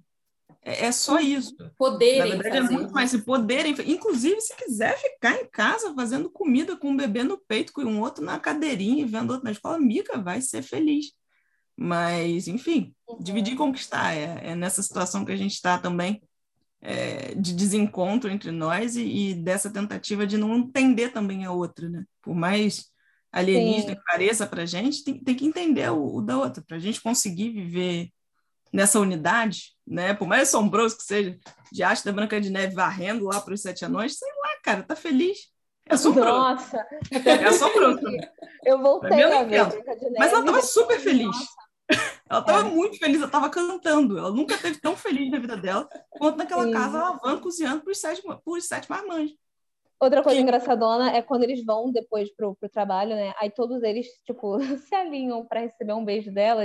E aí eu acho que o Dunga fica voltando na fica... fila para receber mais um beijo. E é tipo, você vendo isso depois, você fica, caramba, que curioso, né? Tipo, é. é metáfora, metáfora do quê? E, e, e, é engraçado, mas assim, eu acho que. Eu não sei, é muito difícil mesmo. Eu estou tentando ser menos crítica, sabe? Porque eu acho que eu sou muito autocrítica e muito crítica também. É, e isso prejudica, às vezes, o meu diálogo com mulheres que pensam diferentes de mim e às vezes eu acho que acaba não não avança, sabe, tanto quanto eu gostaria de conseguir avançar nas discussões e tal. Só que assim, o que eu o que eu vejo que seria interessante, sabe, seria quando eu falo do ganho secundário, que engloba muita coisa, é de que tipo você quer escolher, só não escolha de olhos fechados. Tipo, é, é isso, sabe? E aí eu sei que eu posso também estar sendo injusto quando eu falo o que é estar de olhos fechados. Tipo, do que, que é o ganho secundário? Será que Será que uma pessoa que pensa diferente isso não é um ganho secundário? Eu não sei, mas é que às vezes eu, eu vejo mulheres, e eu mesma já tomei decisões no passado de uma forma muito inconsciente, meio que sem saber, digamos, as palavras minúsculas, as palavras menores que eu estava assinando naquele contrato, saca? Muita coisa que eu fazia, eu fazia porque esperavam de mim, ou, ou por uma série de, de, de ganhos secundários que eu ia ter, mas eu não sabia das letras minúsculas. Aí, alguns momentos da vida, momentos assim muito decisivos e, e ruins, assim, na verdade, agora para pensar, foi que eu vi quais eram as letras minúsculas. Eu fiquei pensando, caraca, por que, que a gente não fala das letras minúsculas que também existem? Tipo, você ganha coisas com isso, mas você potencialmente perde também. É... E, e, aí, assim, é, é, complexo. Talvez seja você entender que cada pessoa tem o seu tempo e, e, e, você ser uma força da alternativa e não da oposição, sabe? Tipo, eu vou criar uma alternativa a algo que eu vejo como problema, mas eu não vou ficar na oposição eterna disso, porque as pessoas que já se moveram não precisam e as pessoas que não querem se mover não vão se convencer, muitas é, vezes, na oposição, sabe? E o, o foda disso que você está falando, e eu acho que até linka com, com o seu dilema é, com, com a história, é assim: tudo tem letra minúscula. Tudo. Qualquer escolha que você faça, você sempre vai ter é, um prejuízo que você está deixando de, de conseguir algo que talvez seja tão importante para você quanto o que você vai conseguir. Eu acho muito muito bom e, e, e, interessante essa coisa de você pelo menos poder ler o contrato por inteiro. Eu, eu uhum. sou da mesma filosofia e fico muito furiosa quando eu entro numa coisa que eu não li é, ou que não me deixaram ler, né? É, mas existe esse, esse lance também que eu acho que, que é o difícil, mas que vale a pena ser sempre colocado, é que não é uma, não é tipo, é sempre uma faca de dois gumes. Talvez a sua história seja sobre levantar a questão, seja sobre, cara, esse dilema existe. Porque assim, não existe a mãe é, que não vai estar abrindo mão de alguma coisa, assim, sabe? Não existe. É, se você vai ser a mãe é, perfeita, é, socialmente perfeita. Padrão, tá... né? Primeiro que isso não existe, mas segundo que você vai estar abrindo mão de um monte de coisa. Se você for é, fazer a escolha do que é, de, sobre quem você é e tal, você também vai abrir mão de muita coisa. Você não consegue. Não existe o, o equilíbrio perfeito. É, você pode tentar muito chegar lá, mas ele é. não, é, ele nunca vai chegar exatamente lá. Nunca vai. Então, assim, talvez seja sobre justamente colocar isso, sabe? Talvez não seja uma, uma, uma história para você. decidir coisas, né? No final, de, é, de resoluções, é... simplesmente. Talvez seja mesmo uma questão de levantar, porque ainda mais quando a gente fala de mulher e mulher mãe, né? Que a gente né, até parece um sinônimo, mas não é bem assim. São coisas para se desconstruir. É, é muito difícil deixar isso como você falou, o abandono parental ele, ele não quando é com a figura, com a figura materna, isso, isso vira uma aberração automaticamente. É automático. As pessoas não, não entendem isso de jeito nenhum. E o pano, a gente sabe para quem que é passado. Seguindo. Mas acho que às vezes levantar essas escolhas, essas opções, porque isso é uma opção. Isso é uma opção. Na verdade, você, você pode pegar tudo que é, o que você quiser, ir embora e largar esses filhos. Isso, isso é feito, isso se faz. As crianças, inclusive, nem, nem né, vão seguir a vida delas. A gente sabe que isso acontece. Mas são resoluções que às vezes o, o conflito fica muito maior para entender o que, que vai ser melhor, porque sabe o que, que é melhor, para quem, né? A, a partir do quê? É, uhum. Acho que é muito mais honesto essa parte de levantar isso, de levantar as escolhas, porque é isso. Nossa, não vai ter perfeição, mas quando a gente entra no jogo, é aquilo. Se a nega tá feliz da vida, passando, cozinhando para os sete, feliz lá, caramba, ela sabe o que ela está fazendo, ela tem noção, é isso que deixa ela feliz, ela está tendo amor de volta, está dando amor. Olha, vai, vai ser de boa. Uma coisa é isso, outra coisa é você está perdida na floresta, caiu ali, ficou, porque você não sabe o que fazer. Você não sabe o que fazer da sua vida, você só conhece aquilo. Então você continua fazendo. Você só viu isso na sua vida, você não, não sabe outra coisa, você nunca saiu daquele lugar, você só faz aquilo. Aí pode ser, ah, ela faz isso que nunca viu aquilo outro. Pode ser. Pode ser, é verdade. Mas às vezes é uma questão de escolha. Então, é, acho que talvez mais interessante do que dizer o que, que é, o que, que é melhor para o personagem, que seria melhor para o conjunto dos personagens, né? é dizer, olha, é, olha como é conflitante a quantidade de escolhas que tem, porque tem. Tem escolha. Uhum. Super honesto você levantar isso do ela vai embora. Pode ser muito honesto. Porque se a gente fala alto na rua, olha, será que ela vai embora? Que é isso? Mamãe nunca abandonaria. É, não, tem toda essa questão. Até porque os próprios meninos depois, eventualmente, culpam ela, né? Porque ela é capturada de volta. Tem uma série de questões que acontecem. E aí é muito complexo isso, sabe? De como que. Assim, eu fiquei pensando assim, gente, eu escrevi uma história que não tem solução. Assim, teoricamente, tem uma história que tem solução, solução, solução fechadinha, mas. É, não sei. É, eu acho que eu me sentiria antes, hoje ainda, mas eu acho que antes muito mais julgada de eu colocar uma coisa assim uh, na roda, sabe? Uma história assim na roda, porque por mais que eu saiba que não tem solução, e eu também não acho que a, a ideia sempre seja você fingir que só tem uma solução, porque você acha que fingindo que só tem essa solução, as pessoas ignoram que existem outras. Eu não acho que é assim que existe, né? Eu não acho que é assim uhum. que funciona. Acho que o que acontece geralmente é uma repressão, quando você finge que só tem uma solução e tem outras. As pessoas veem que tem outras, né? elas vivem também as, as próprias vidas e sabem tudo. Mas, é, não sei, eu acho que talvez os locais de honestidade, eles artísticos, eles também são locais que tem que ter muita coragem de, de colocar a cara tapa, sabe? E eu acho que era uma coisa que eu não tinha capacidade emocional de fazer. Nem sei se eu tenho hoje, mas assim, mais hoje de eu estar falando em público isso do que do que antes. Eu lembro que eu fiz grupos de discussão com mães, é, com mulheres mais velhas, amigas minhas, com quem eu perguntava, tipo, mas vai acontecer isso, isso, isso, e eu fico preocupada por causa disso. E elas falavam, mas eu sou mãe e, tipo, também não pode ter essa questão da perfeição. É uma mulher, é uma pessoa. Eu acho que é legal que ela pareça ser feminista, no final não seja tão feminista assim, né? Tipo, ela parecer que vai resolver a parada toda, não sou como as outras garotas, eu vou dar trabalho, e no final, quando você vê, ela tá tá encralacrada até. Eu acho até engraçado, porque a gente é, meio que saiu um pouco do tema para eu acho que talvez para voltar para o tema em algum momento, mas assim, é, falando nesse negócio das letras miúdas, é uma, é uma o próprio feminismo, é, não só feminismo, todo esse processo de se você se você acha que o um mundo melhor é um mundo de equilíbrio, igualdade, em que todas as pessoas tenham sejam respeitadas enquanto indivíduos e seres humanos, você acha que esse é um mundo melhor, é, você vai ter um exercício constante de pegar o que você construiu, ou melhor, o que foi construído junto com você, de quem você é, o seu ego, e que você aprendeu que eram as coisas, os seus valores. E você vai o tempo todo falar, hahaha, não é bem assim, querida. Se você, quer, se você, se você acha que o importante é X, é, isso uhum. aqui que você acredita, ou isso aqui que você faz, isso aqui que você pensa, você é uma péssima pessoa constantemente você fica recebendo recados. Quanto mais você estuda, você fala: você é péssima, você só, você só é péssima, você só é péssima. O tempo todo, enquanto você leva assim, isso aqui não é legal, porque você está oprimindo o XYZ que você nem sabia que isso era uma opressão, isso aqui é uma opressão. Entendeu? É... E isso faz parte do processo.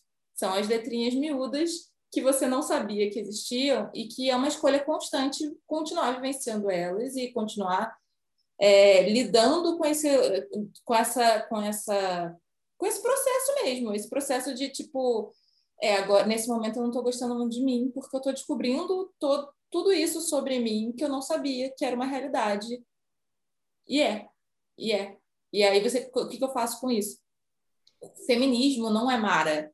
Feminismo é assim, nunca é, nunca é tipo também super legal. E aí eu fico muito incomodada e que era uma coisa que eu falei, inclusive nesse caminho de tipo, ah, querida, você está sendo péssima, era o fato de que quando eu entrei no feminismo, é, eu era muito feminismo liberal, rosinha, girl power, entendeu? Eu, eu achava que uhum. isso era o feminismo, assim. Eu estava nessa caixinha ainda para poder entender as outras.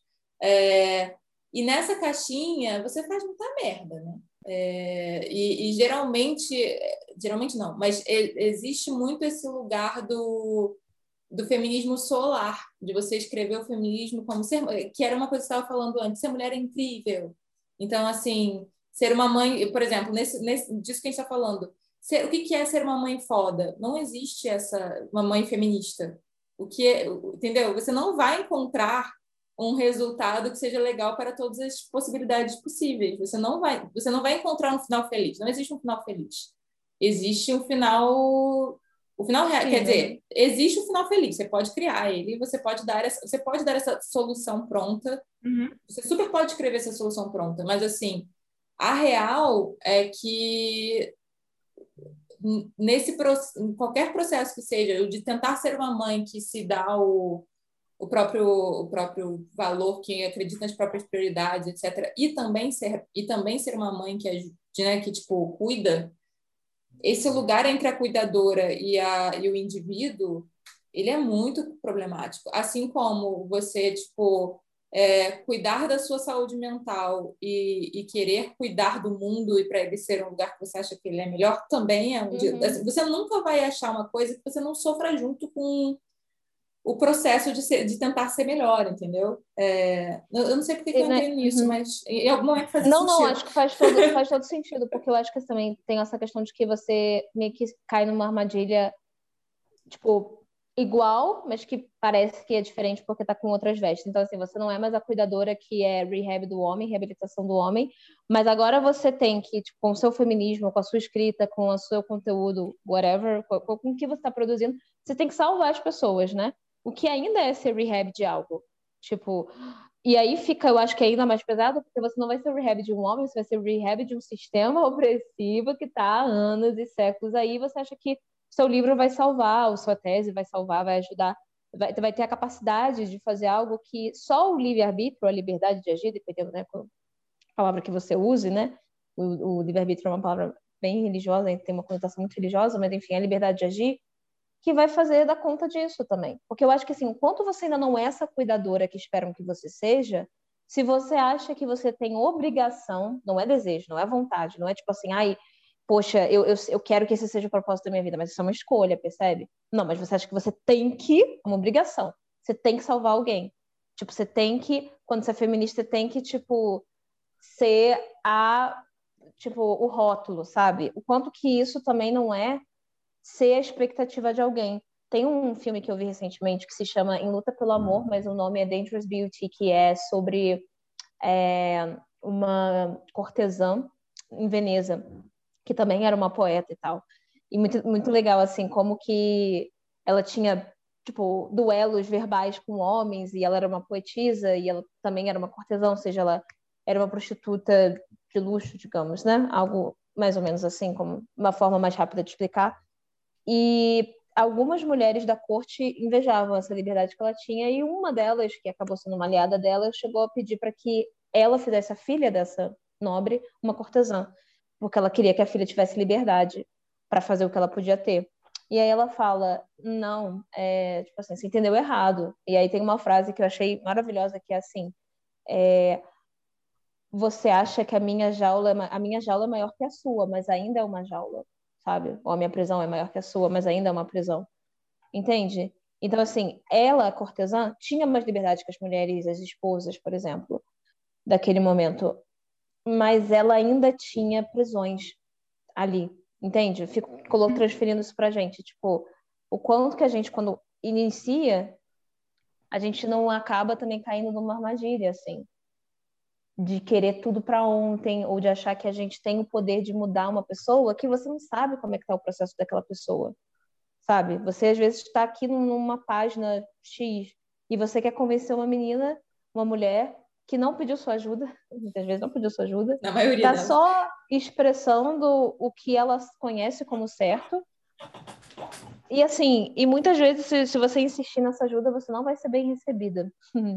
Spoiler. Você não vai ser bem recebida. Essa pessoa não pediu ajuda e talvez ela não queira acordar, né? É, e seja até ofensivo você chegar para ela e dizer que ela está dormindo nesse tempo. E, e, aí eu acho que o que não é uma solução definitiva, mas é algo que eu tenho tentado, é pegar mais leve comigo e com as outras mulheres, sabe? No sentido de que, cara, eu acho que eu fui muito dura comigo. Em uma série de coisas que eu não precisava ter sido dura, sabe? Pisar no freio em algumas questões. Porque, tipo, é... primeiro, tem gente que não gosta muito dessa, desse papo de evolucionismo, mas eu acredito que a gente está evoluindo, se a gente quiser escolher. E eu também acredito que evolução não dá saltos. Então, tipo, como que você vai querer cobrar que uma mulher que tem, de repente, valores e referenciais muito diferentes do que você conhece, uma história, uma bagagem que você também não conhece, ela queira fazer as mesmas escolhas que você só está fazendo agora, depois também de uma série de coisas que você passou, sabe? é, não tem como você também comparar. Eu acho que o que tem como você fazer é o exemplo, eu acho que inspira muito mais do que uma doutrinação. Tipo, faça isso, não faça aquilo. Eu tô falando de, de tentar, com o discurso autoritário, trazer essa verdade, sabe? Eu acho que é você viver a sua verdade hoje, sabendo que essa verdade hoje, Paula, vai ser é, coerente com o caminho que você está seguindo, sabe? Tipo, não se sentir idiota também, porque eu acho que isso também faz, dificulta muito, sabe? Não, e, e até não, porque a gente nunca é chega, a gente nunca tem como ser é, a verdade de todo mundo, né? Mesmo, por exemplo, o feminismo tem, tem tantas. No, no, no, dia que eu entendi que isso eram vertentes, isso me deu um alívio, mas me deu um alívio do tamanho, porque assim, é, é, no início eu só lia as coisas, né? E aí eu não entendia que cada autor, às vezes, vinha de uma vertente diferente dentro do feminismo uhum. e que tinha crenças muito particulares uhum. que vinham junto com isso, né? É, então eu só achava, ah, então eu estava errada, ah, então eu estava errada, ah, então eu passei por um tempo muito grande assim do tipo e não parava para pensar que não, eu posso ter a minha também, entendeu? Eu posso ter coisas que eu acredito mais dentro dessa forma possível de chegar num outro lugar. Eu só posso acreditar no que eu, o que faz mais sentido para mim e tá tudo bem. E aí eu vou uhum. encontrar essa galerinha aqui dentro que também pensa relativamente parecido comigo. Eu vou colar nesse povo e Posso ler as outras coisas, porque eu gosto sempre de ver pontos diferentes do meu, eu gosto, faz parte do que eu, que eu curto, sim, mas é, tem uma galerinha aqui que pensa, eu não tô doida, eu não tô pirada, isso aqui é uma, isso aqui é uma das possibilidades, né? Mas assim, vamos voltar para o conto de fada, só porque a gente saiu muito, a gente foi, a gente foi indo no rolê do feminismo e da, uhum. e da embrenhou-se. Embrenhou. É porque, tipo, Lá também é, é, exatamente. É, é, é um papo. Mas acho difícil desassociar também, amiga. E aí digo de novo aquela parte de, de do, do conto de fada ter ficado para a gente ter o. Da, chegou no final, como você falou, aquela curadoria, e a gente tem que citar a Disney, não tem como fugir de todos os outros que vieram, foi o conto de fada do mocinha trancada em casa, alguém salva ela eventualmente. Claro que ele foi se aprimorando. E aí acho que uma coisa que era bacana de perguntar e aí, não sei se Paulo já ia te fazer essa pergunta, o que, que são esses contos de fada agora, né? Porque pronto, público geralzão, conto de fada, a gente está com aquela memória daquelas coisas antigas, aqueles nomes que a gente já conhece. Quem, são quem essas são releituras? Quem são? Né? Tá? Quem são esses momentos? É, uma coisa que eu tenho começado a ver muito são releituras, né? Releituras de contos de fada, e eu fiz esse cronograma, que eu comecei a fazer um cronograma com arquivo pessoal, e aí eu juntei algumas meninas do pós, doutor, do, da pós, não do pós-doutorado, já tô sonhando alto aqui já, né? Querendo fazer pós-doutorado, mas assim, da, da pós, do mestrado, do doutorado da UERJ, e também uma autora da VEC, que eu conheci graças ao Prêmio Leblanc, que é a Marcela é, da VEC, que, que escreveu O Filho da Lua, e a gente se organizou num grupinho independente para estudar gótico. É, e aí elas ouviram né, o falando do Gothic Fairy Tale e falaram, por que a gente também não estuda um pouco de, de contos de fadas? E aí eu dividi esse cronograma que eu já estava há alguns meses comigo. O que, que é esse cronograma?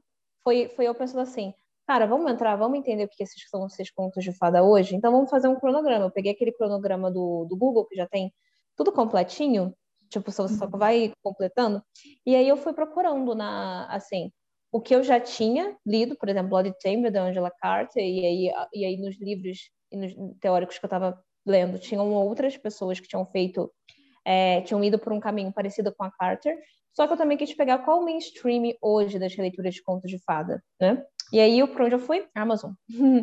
na verdade, eu fui para Amazon porque na Amazon tinha uma coisa que eu, que eu, percebi que era muito interessante, que era quase um mapa que dava para fazer, que era tipo, eu pegava, por exemplo, Red Wolf, que é a releitura da Chapeuzinho Vermelho. E aí tinha para fãs de fulana de tal e fulana de tal. Aí eu comecei a copiar a fulana de tal, para quem é a fulana de tal.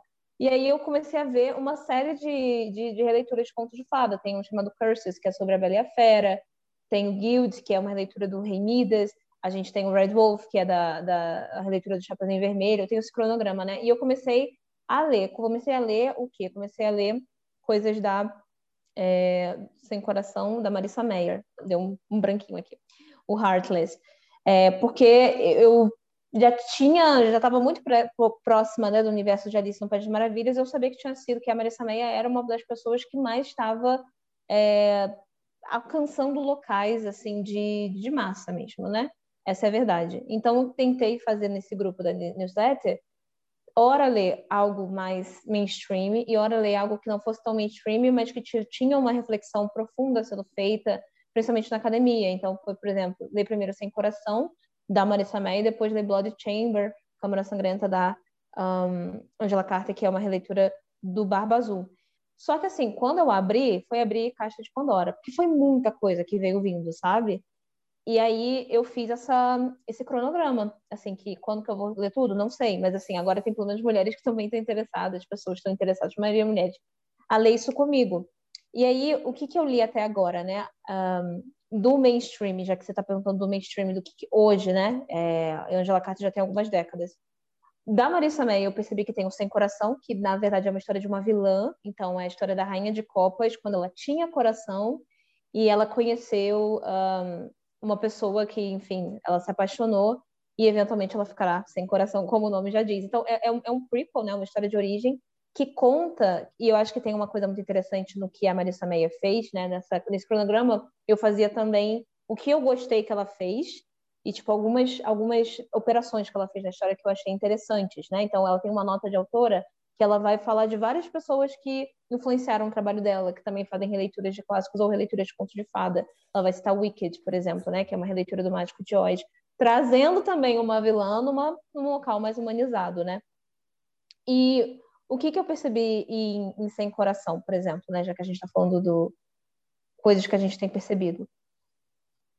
A gente está humanizando vilãs, né? Então a gente tem a Rainha de Copas que está sendo vista por outros olhos, a gente está humanizando, enfim, a Bruxa do Mágico de Oz em Wicked, que foi um grande sucesso. Wicked veio para o Brasil, musical, enfim, é, né, ganhou a versão brasileira.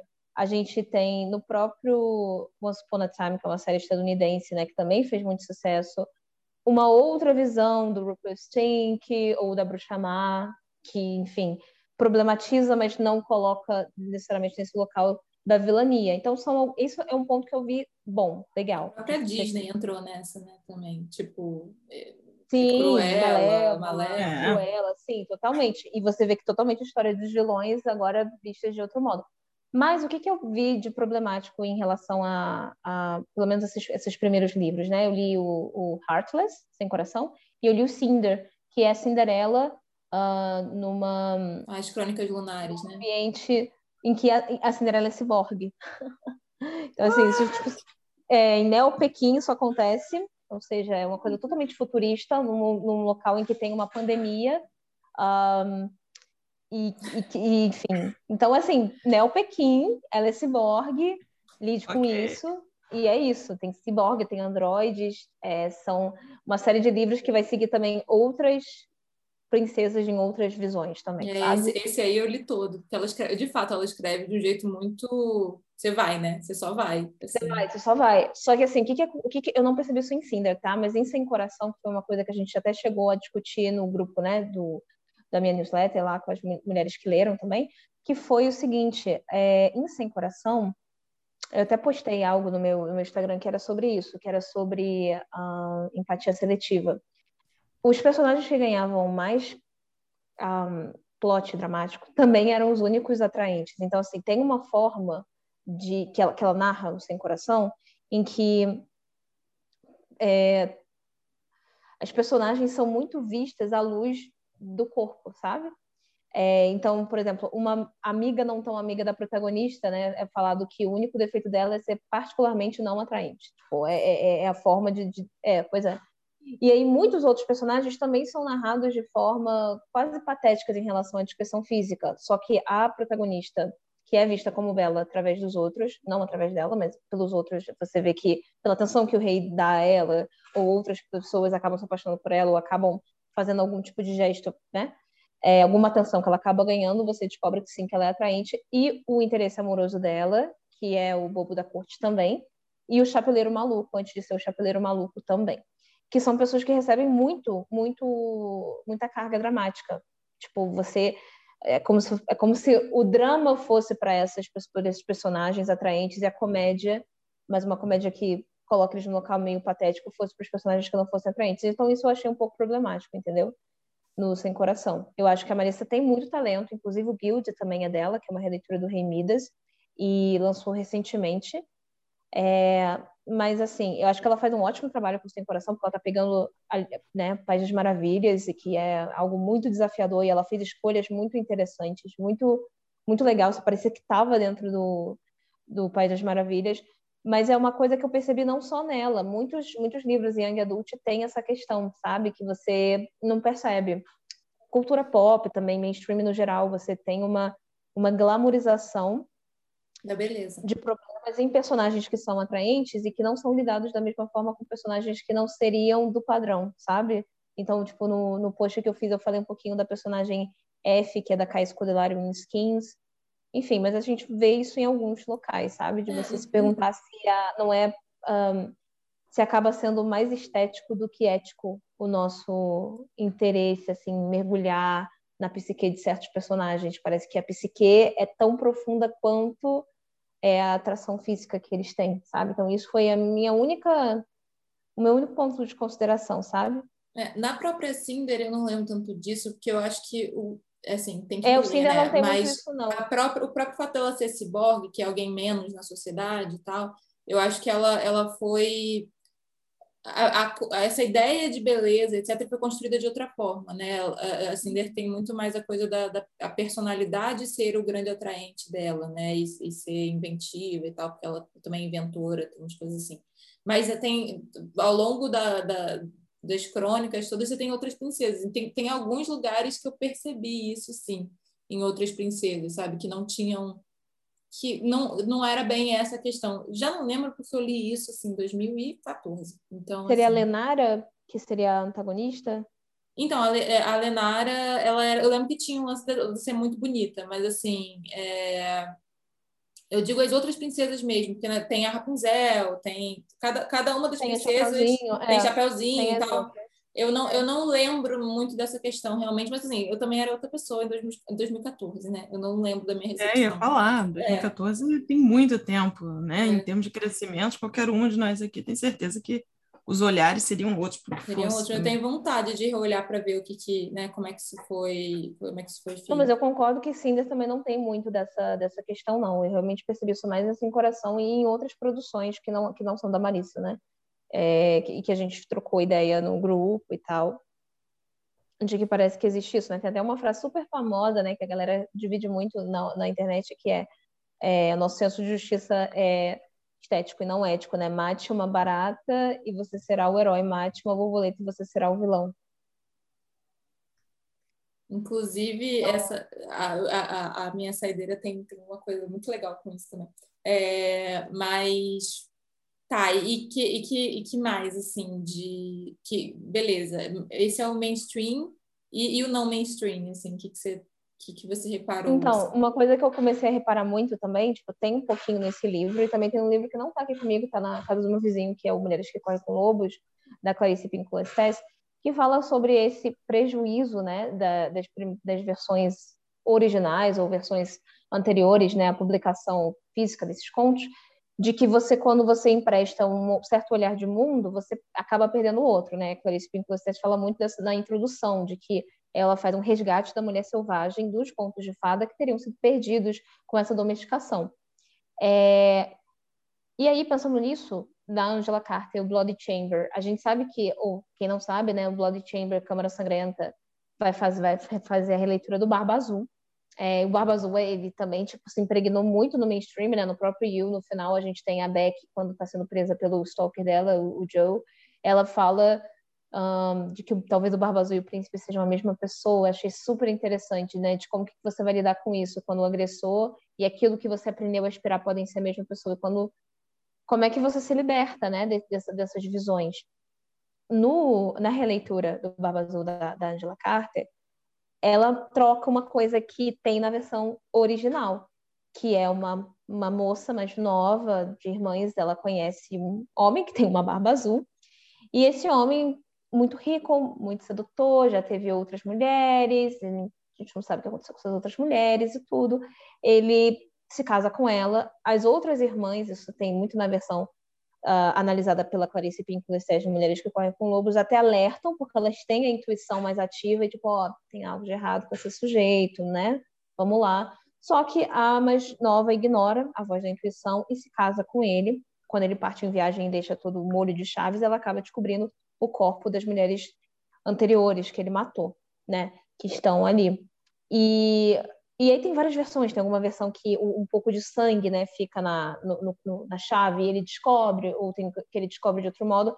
Mas na maioria das versões ele descobre que ela acabou indo num local que, ele, que ela não deveria ir, né? Digamos, a oeste da Bela Fera. A oeste, no... a função da própria. É? Não vai na, na oeste, não é aqui, tá? Não entra. Aquele é rosas, tem cadáveres de mulheres. Enfim, o fato é que ele descobre, só que na versão da Carter, em vez de ser os irmãos que salvam ela, é a mãe que salva a protagonista. O que não é, assim, tem muitas outras questões na carta também, mas eu queria só trazer essa, essa inversão. O que não é uma, um detalhe, né, de, de, ser passageiro, né? Porque se antes a gente tinha a figura masculina salvando essa, essa personagem, antes a gente tem a mãe, né? E isso é, é, é uma questão, assim, que, que eu acho que traz uma, uma discussão, sim. E também tem a questão do próprio prazer, do próprio desejo. A versão da carta é muito mais erótica do que a versão original. Então ela vai falar desse prazer que tem com esse homem, não é tão assim, é... não vou dizer infantil, mas assim, mostra muitas coisas que normalmente no conto de fadas não mostra, sabe? Então, assim, o que, que eu tenho visto na diferença do mainstream até agora, né? Do mainstream e o que não é tão mainstream assim. Eu acho que o que não é mainstream assim, às vezes eu sinto que eles são mais ousados, sabe? São mais audaciosos. E rompem até com aquilo, tipo, é, qualquer questão de gênero. É claro que não existia hot na época que a carta estava escrevendo hot como a gente conhece hoje, ela nem estava no Brasil, não tinha toda essa cultura do hot, então é, seria até anacrônico trazer o hot para discutir isso, mas assim, eu sinto que eles vão para locais e fazem decisões que, que o mainstream eu não vejo tanto fazendo, entendeu? Sim, a própria Bela Adormecida da Anne Rice é super negligenciada, né? Quase não se fala sobre. É quase ah, como se fosse. Esse. É quase como se fosse uma. uma... o nome mesmo? Eita. Nossa, esse é erótico nossa, pra caro, e, e, inclusive fala dessas questões do, do, do, do estupro e do, do, as linhas tênues entre as coisas. Então, assim. É com, Nossa, qual é, é o nome desse da Anne Rice? Eu vou descobrir sabe, no menino muito Google, tempo Google trabalhando também. na Saraiva na época. É e eu lembro que eu fiquei. Tá vendo? Eu sempre tive nesse negócio de conto de fadas. Eu só não dei Mas é, eu lembro que eu peguei, O Reino da Bela. A trilogia é Os Desejos da Bela e o primeiro eu acho que é O Reino da Bela. É bem por aí os desejos da Bela mesmo, porque assim. nossa, vocês acham que o, o Blood Chamber da Angela Carter é erótico, assim, se preparem para Annie Rice. Nossa, cara, Annie Rice é. Nossa, e foi meu sustinho, porque assim, a, claro. tanto, as, tanto as bruxas quanto, quanto os vampiros dela, não é que não tenha, mas é uma é outra. Não vai no lugar que ela vai com a Bela Adormecida, entendeu? Uh -uh. Então eu levei, não. e assim, eu tinha, sei lá, 13 anos quando li isso, e aí, bem, é. Não, é... Dá, um, dá um choque, porque logo na cena inicial você já tem. O, e é bem. O sexo é descrito mesmo, não é uhum. é uma coisa. Sabe? Então eles dormiram e no dia seguinte a gente acorda e o sol tá brilhando. Não, ele, ela descreve com riqueza de detalhes, muito, muito mais até do que carta. Nossa, esse Danny Rice eu também li, peguei para ler, menina, me deu um susto que eu nunca ia imaginar. Acho que eu nunca tinha visto uma pessoa fazer isso com, com, com conto de fadas, assim, num livro. Então, sim, eu vejo que que assim o mainstream é um pouco mais previsível, mesmo aquilo que se propõe a quebrar. Parece que ele quebra, mas ele quebra dentro de uma caixa, sabe? Uhum. Tem um certo tipo, limite. É, tem certos limites. Tem limites aí que não são quebrados. Assim, pelo, pelo que eu li, eu ainda tenho que começar a ler muito mais. Você começou o quê? Deu pesquisar mais dois meses. Então, sei lá, ter três livros na bagagem e alguns outros na lista, com alguns, enfim, ensaios que eu li, tem ainda bastante coisa para para investigar. E eu acho que o que é legal de você investigar é de você entender o que, que você quer fazer. De não se tirar do foco, sabe? Então, quando que tive a ideia do Dona Primavera, eu estava vendo Bela Adormecida da Disney, animação, tá? Nem foi uma Malévola. E eu pensei, cara, o que, que teria acontecido se a Primavera desse ambição para a Aurora e não tivesse sido interrompida pela, pela Malévola? O que, que seria a Aurora com ambição. Nossa, mas talvez a Aurora seja a malévola e volte no passado para te trazer essa maldição e fazer com que ela tenha 100 anos e poder ter liberdade, enfim. Daqui a, tipo, hoje eu não tenho como, como vivenciar a ambição que eu ganhei. mas daqui a 100 anos talvez eu tenha. Mas aí talvez eu também não mereça essa ambição. Quer dizer, não mereça viver nesse mundo que, que traga essa ambição, porque no final eu não dividi essa ambição, né? Eu mantive só para mim.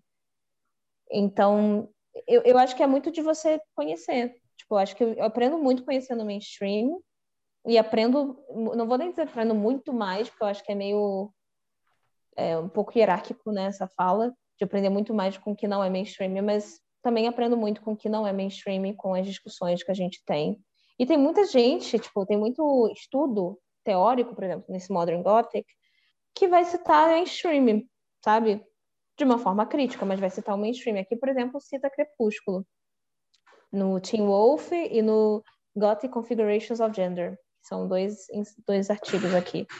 Então, acho que assim, é você aprender o que, que você quer fazer mesmo, sabe? Quais, quais, são, quais são as batalhas que você escolhe é, teve uma live que eu fiz recentemente que a pessoa falou assim: quais são as batalhas que você escolhe travar? Não dá para escolher todas as batalhas. Às vezes a pessoa do mainstream, a Marissa Meia fez um ótimo trabalho nisso, porque ela queria humanizar a Rainha de Copas. Ela super conseguiu fazer isso. Ela humanizou a Rainha de Copas, eu fiquei super investida no romance da Rainha de Copas com o Bobo da Corte. Chorei porque sabia que ia dar M, quando deu M, eu realmente fiquei, meu Deus, por que, que eu tô lendo isso? E... e, é, e é isso, sabe? Mas também pensar é, acho que o mainstream também me ajuda também a pensar nos romances, que eu também estava negligenciando nas minhas escritas, sabe? É, de que eu não quero viver no mundo em que uma mulher para ser berece, ela tem que ela não pode amar. Se ela amar um homem, por exemplo, ela é hétero ou bi, ou enfim, ela simplesmente tem desejo por um homem, e ela amar um homem necessariamente a enfraquece. Eu não acho que vem sem custos, preços de palavras minúsculas, você tem um relacionamento com o homem no mundo machista. Acho que tem muitas negociações a serem feitas. Mas eu também acho que fugir dessa arena e simplesmente ela vai ser merece, então não vou dar um plot romântico para ela, necessariamente. Não quer dizer que você não possa fazer uma personagem é, que não tenha plot romântico. Um, um plot romântico hétero, né? Porque um plot, plot romântico plot. É, é, é, com outra mulher, geralmente, a não ser que a pessoa é, heteronormatize essa relação, é, esse custo não vai rolar geralmente, é, pelo menos na ficção. É, não da forma que a gente. Não, não da, forma, forma que. É, né? Não, não torna ela menos, geralmente, estar em uma relação com a mulher, a não ser que essa seja a problematização daquela relação, é, mas aí é uma questão de pessoas, né? não é tanto uma questão é, da, da, da sociedade né? e da, do que está uhum. intrínseco ali. Mas se você bota uma mulher em relação com um homem na ficção, você sempre vai ter essa questão de poder de alguma forma ali, né? E... Sim, sim, sim. E, mas eu acho que também é tentar enfrentar isso, assim, de, de tipo, se você quer, se essa é uma batalha que você quer travar, porque é uma batalha, de certo modo, assim, cultural, é de você ver o que, que, você, que, que dá para fazer, o que, que você acredita. Por exemplo, esse livro Em Defesa do Amor, Resgatando o Romance do Século XXI, vai falar de algumas coisas bem interessantes, que eu até coloquei também recentemente lá no, no, no Insta, que era como que ela vai citar Mary Ponscraft, que é a mãe da Mary Shelley, e uma, po uma poeta é, estadunidense, né, que é a Edna Millay.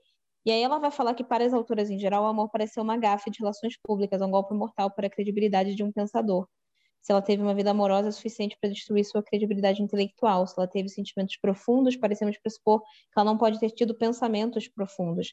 Para ser respeitada como uma pensadora do nosso mundo, uma mulher deve deixar de amar. Para ser considerada uma intelectual de algum destaque, precisa renunciar totalmente ao amor romântico ou encaixotar em um espaço tão pequeno que não desperte atenção alguma. Claro que isso tem um recorte da pesquisa dela, né? Mas o que ela está basicamente vendo é como algumas autoras foram julgadas e as obras diminuídas por causa das vidas amorosas que elas tiveram e que os homens acabaram, em vez de serem patéticos, né, sendo os heróis trágicos, né, sendo alçados. Então, olha a sensibilidade artística desse homem, que é muito maior, é, por mais que tenham tido vidas e, e alguns eventos repreensíveis, como Byron e o, e o próprio Shelley, né, que, que era o marido da Mary Shelley e, e causou, enfim, o suicídio da antiga é, esposa dele, né, quando ele acabou enfim, fugindo com a Mary Shelley, com uma filha pequena, essa menina ainda tinha.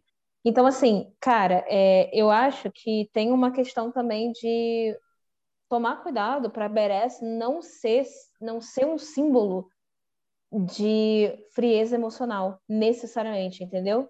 Tipo, eu acho que se uma mulher não é obrigada a amar, ela também não ser impedida de amar, por mais complexo que seja o amor dentro desse, dessa arena de, hierárquica, é, é, também não, não, fazer, não trocar seis por meia dúzia, entendeu? Tipo, nos contos de fada eu também percebo isso. Tipo, não é gratuito o amor, não é tipo, não vai salvar a vida dela, não é um empréstimo de poder que vem e ela pronto vai ter, mas é pensar um pouco sobre isso, né? A própria questão do empréstimo de poder. Tipo, se uma mulher escolhe ter um empréstimo de poder, eu acho tudo bem, mas assim, eu digo na ficção, o que me incomoda é o fato de que se sempre a gente vê mulheres tendo um empréstimo de poder por homens mais poderosos, mais velhos, sobrenaturais, ou CEOs, ou sei lá, eu não gosto quando isso traz uma lição de que ela não conseguiria esse poder sozinha. Sempre hum. tem que vir através de alguém, sabe? E de um homem. Tipo, uma mulher não poderia ter esse poder. E se ela tivesse que ganhar esse poder, ela teria que abdicar do próprio coração? E será que isso, sabe? Que também eu acho que é uma discussão que o Sem Coração traz. Não resolve, mas traz essa, essa questão. Tipo, quando a, quando a Cat, que é a protagonista, consegue ter esse poder, ela abdica do coração. É, então, só para a gente então é, encerrar antes da saideira, é, não sei se tem tá. alguma coisa que você acha que, vai, que seja muito importante ser dita sobre sobre contos de fada, tanto para que aqui a gente tem dois tipos de público, né? Tem, tem tanto a galera que, que, que curte pensar narrativa para criar narrativa, quanto a galera que curte narrativa pronto, e curte entretenimento, curte assistir. Entendi. Uhum. Então, assim, é, reflexões que você acha que a gente não tenha passado por e que você acha importante falar sobre em termos de conto de fada, assim? Ah, eu acho que o que a gente cobriu aqui é, é, assim, ganho secundário, né? Tipo, de entender quais são os ganhos secundários dentro de uma relação que parece que te entrega muito, isso dentro do, dos, da ficção, quando tem a ver com, enfim, mocinhas e homens, né? É, eu acho que também tem a, a reflexão de ler e descobrir, ler ou, ou, enfim, consumir o que foi feito já com contos de fada, na medida da sua possibilidade, claro, é, para entender o que, que você quer fazer, o que, que vai, o que, que você vai querer fazer. Uma coisa que eu jamais iria indicar é que você fizesse algo porque você sente coagido a fazer algo, sabe? Porque alguém está fazendo isso, você sente que você tem que humanizar uma vilã agora, você sente que tem que colocar uma personagem berés que tem que ser muito forte, não pode se relacionar com ninguém que seja enfim, claro, né? Seja homem, mulher, seja não binário, ou enfim. É, eu acho que é de você entender quais são as, qual, qual é a sua batalha, entendeu? Porque o que eu tô falando aqui não é tipo, tem que colocar um plot romântico, não tem que colocar um plot romântico, tem que ser forte, não tem que ser forte. Eu acho que é de buscar o propósito disso, sabe? Dentro da tradição do que tem feito e dentro de como as pessoas já estão trazendo novas vozes. É, e depende muito também do que você quer. Tipo, tem uma coisa que o Dani fala bastante, que ele fala aqui, uma, às vezes a gente tenta matar uma barata com um tiro de canhão. e isso quer dizer, tipo, que se você tem interesse realmente em escrever uma história, você quer começar a procurar, cuidado para não se sabotar achando que você tem que, tipo assim, ah, a Carol falou desse livro, então tem que, ter, tem que que ler esse livro todo. Ela falou desse livro, vou ter que ler esse livro todo. Ela falou desse livro aqui também, vou ter que ler esse livro todo. Tipo, porque às vezes, ou então vou ter que ver o Once Upon a Time inteiro, vou ter que ler esse livro, outro livro, outro livro, porque às vezes a gente acaba criando uma to-do list, sabe? Para eu entrar numa tradição que já existe, eu preciso consumir tudo que já foi feito. E, tipo, é impossível, realmente, é realmente impossível você consumir tudo que foi feito. Nem as pesquisadoras, elas têm um recorte para isso, né?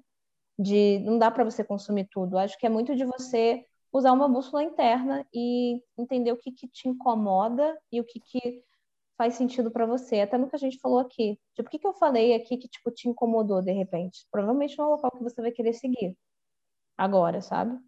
Mas o que, que eu falei que fez sentido? Tipo, putz, talvez eu pudesse fazer, não sei, ah, uma personagem forte que se apaixona e não se enfraquece com isso, e que os dois aprendem nessa parceria, que não é hierárquica, mas que pode se tornar se um deles não, não, não toma conta. Como que é construir novas bases para um relacionamento, sabe?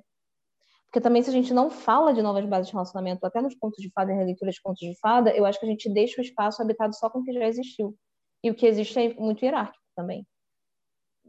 Então é um pouco isso, sabe? Mas fazer porque você quer, tá? Não porque é uma obrigação, que você acha que você vai salvar o mundo. É, é, é isso. Eu acho que o recontar qualquer coisa é meio sobre isso, né? Porque você tá. Por, qual, por que você decidiu, ao invés de criar algo completamente novo, pegar uma coisa antiga e refazer? Tipo, tem, tem a coisa da venda, sim, sempre tem a coisa da venda, isso é uma, né, Disney especialista nisso, de tipo, deixa eu fazer mais bonequinhos, isso é uma possibilidade, mas geralmente quem é independente não é essa possibilidade, porque ela está muito longe também, né?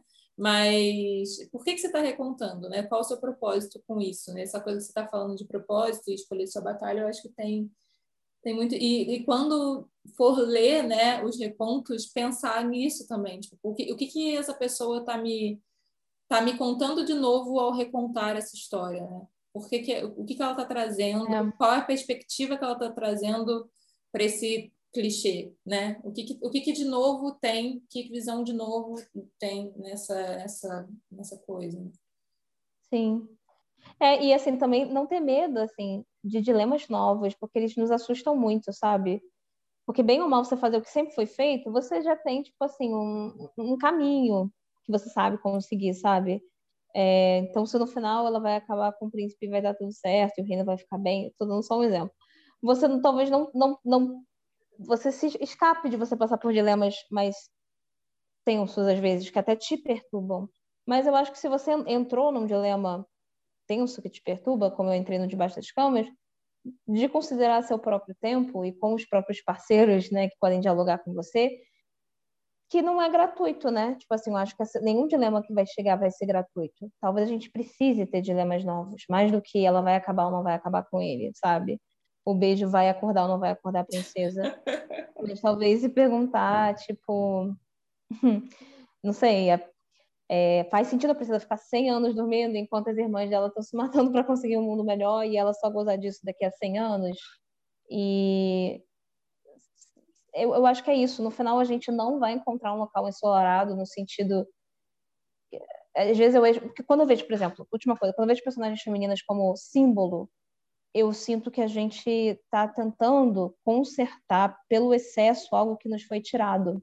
Entende o que eu estou dizendo? Uhum. Tantas vezes a gente foi acostumado a ver personagens femininas que não geralmente nos geram admiração, sabe? Ou talvez não admiração pelas coisas que ela faz, é muito mais pelo que ela parece ser. E a gente talvez tenha tanta carência disso que quando a gente vai colocar, talvez a gente pese muito, entendeu? Tipo, o grão de sal, a gente não coloca um grão de sal, a gente coloca o sal inteiro, sabe? Uhum.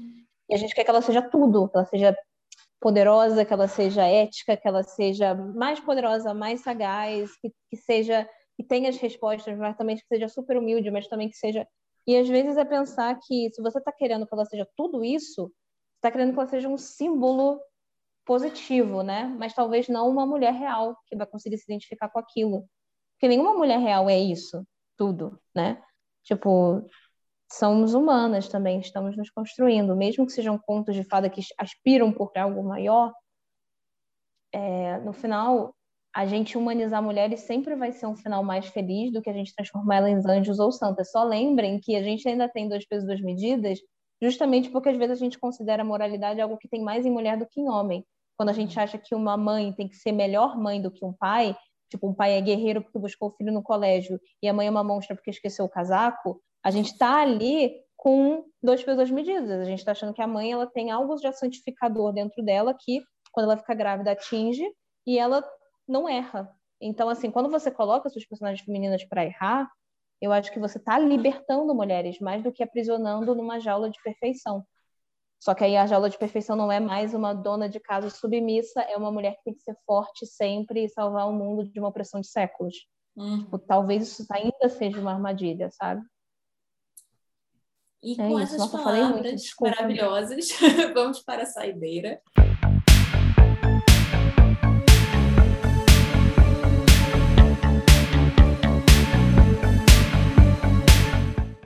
Qual é a sua saideira, Carol?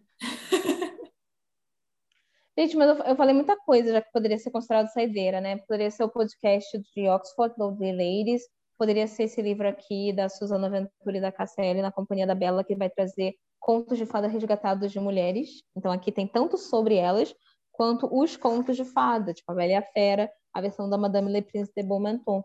Beaumonton, não sei falar isso direito, aprendi francês, que, que foi traduzido, né? É, Acho que minha saideira pode ser essa? Acho que seria pode, essa. Eu ainda estou descobrindo muitas coisas também. Tipo, eu sei esse livro é muito bom, mas não tem a ver com conto de fadas, Em Defesa do Amor. É mais uma obra sobre, uh, sobre o, o... Poder amar, né? Tá tudo bem amar. Quê? Não, tipo, sobre poder amar, né? Tá tudo bem amar, inclusive não é menos por amar. É... Isa, você, qual é a sua saideira? É... Bom, minha saideira, na verdade, é, é meu filme preferido da Branca de Neve. É, que dá para mim, que sou uma pessoa que gosto de. que não entendia, que era uma criança. Bom, quem tá vendo aqui sabe. Que era uma criança que não estava entendendo porque que uma princesa estava sozinha no castelo com a madrasta, porque que não tinha um servo, porque que não tinha, enfim, o resto da, da nobreza para defender aquela menina, o que tinha acontecido. E esse filme, que em português é Floresta Negra, ele é de 1997.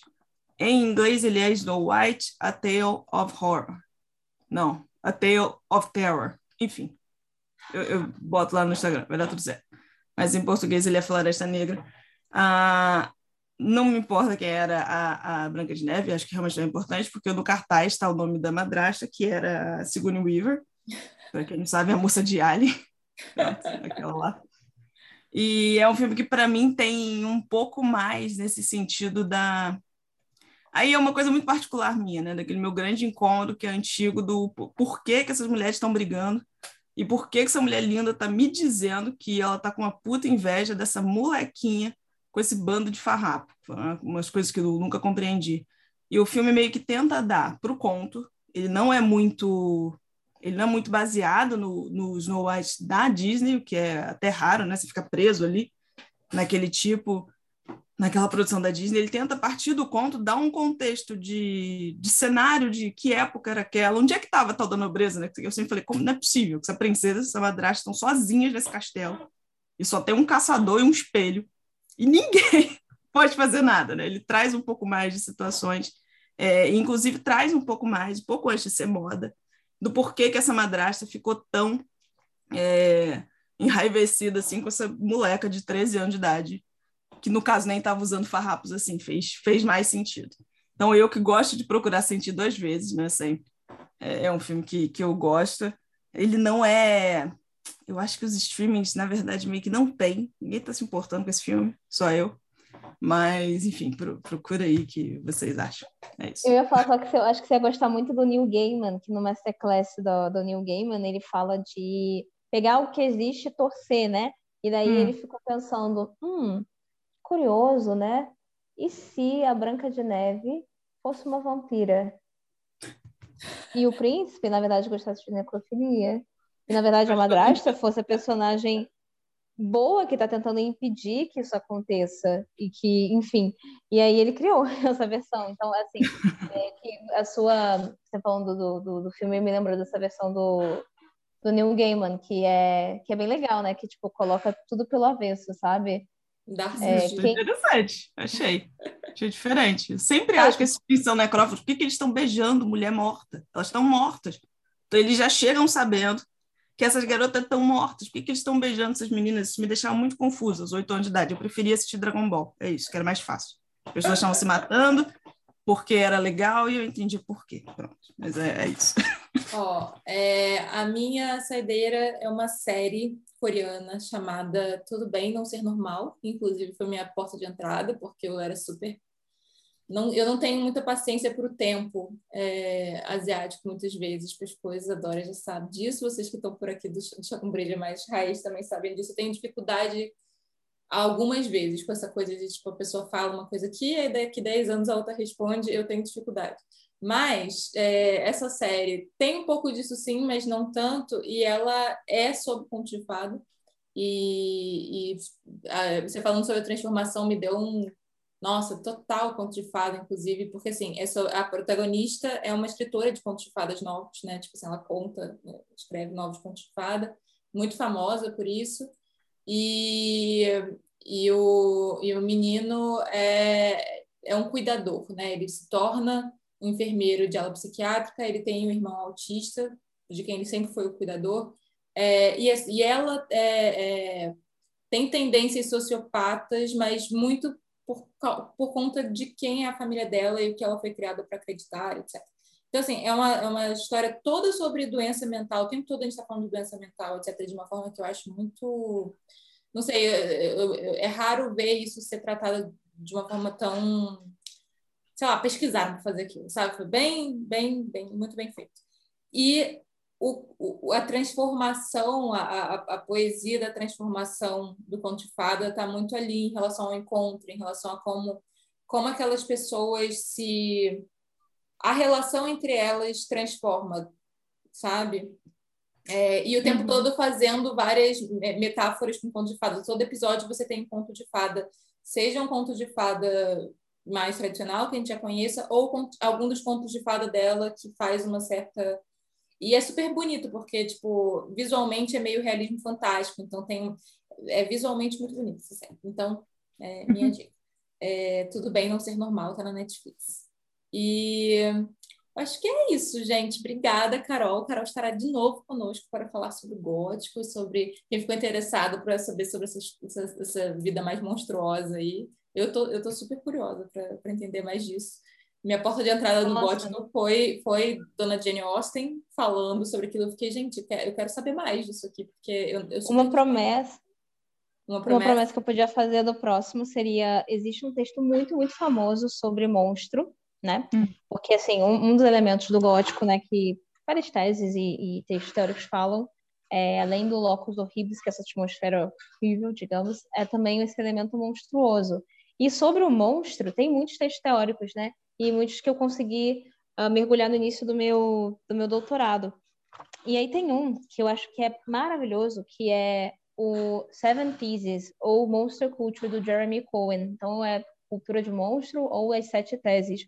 E aí ele vai reunir sete teses sobre monstros. Ele tenta olhar as culturas a partir não dos heróis, mas dos monstros que elas criam, sabe? Então você aprende muito sabendo o, que uma sociedade entende por monstro e não só por herói. E aí eu, eu podia dar uma coisa mais mastigadinha no próximo, né? Talvez no podcast. É, a gente falar de monstro, monstruosidade feminina, né? Trazer um Bastante. pouquinho disso. É, então é isso, gente. Já com essa promessa maravilhosa para o próximo, ficamos por aqui. É, é digam até logo para a Carol, porque daqui a pouco ela tá. Até já. Até já. Beijo, gente. Tchau, tchau. Tchau.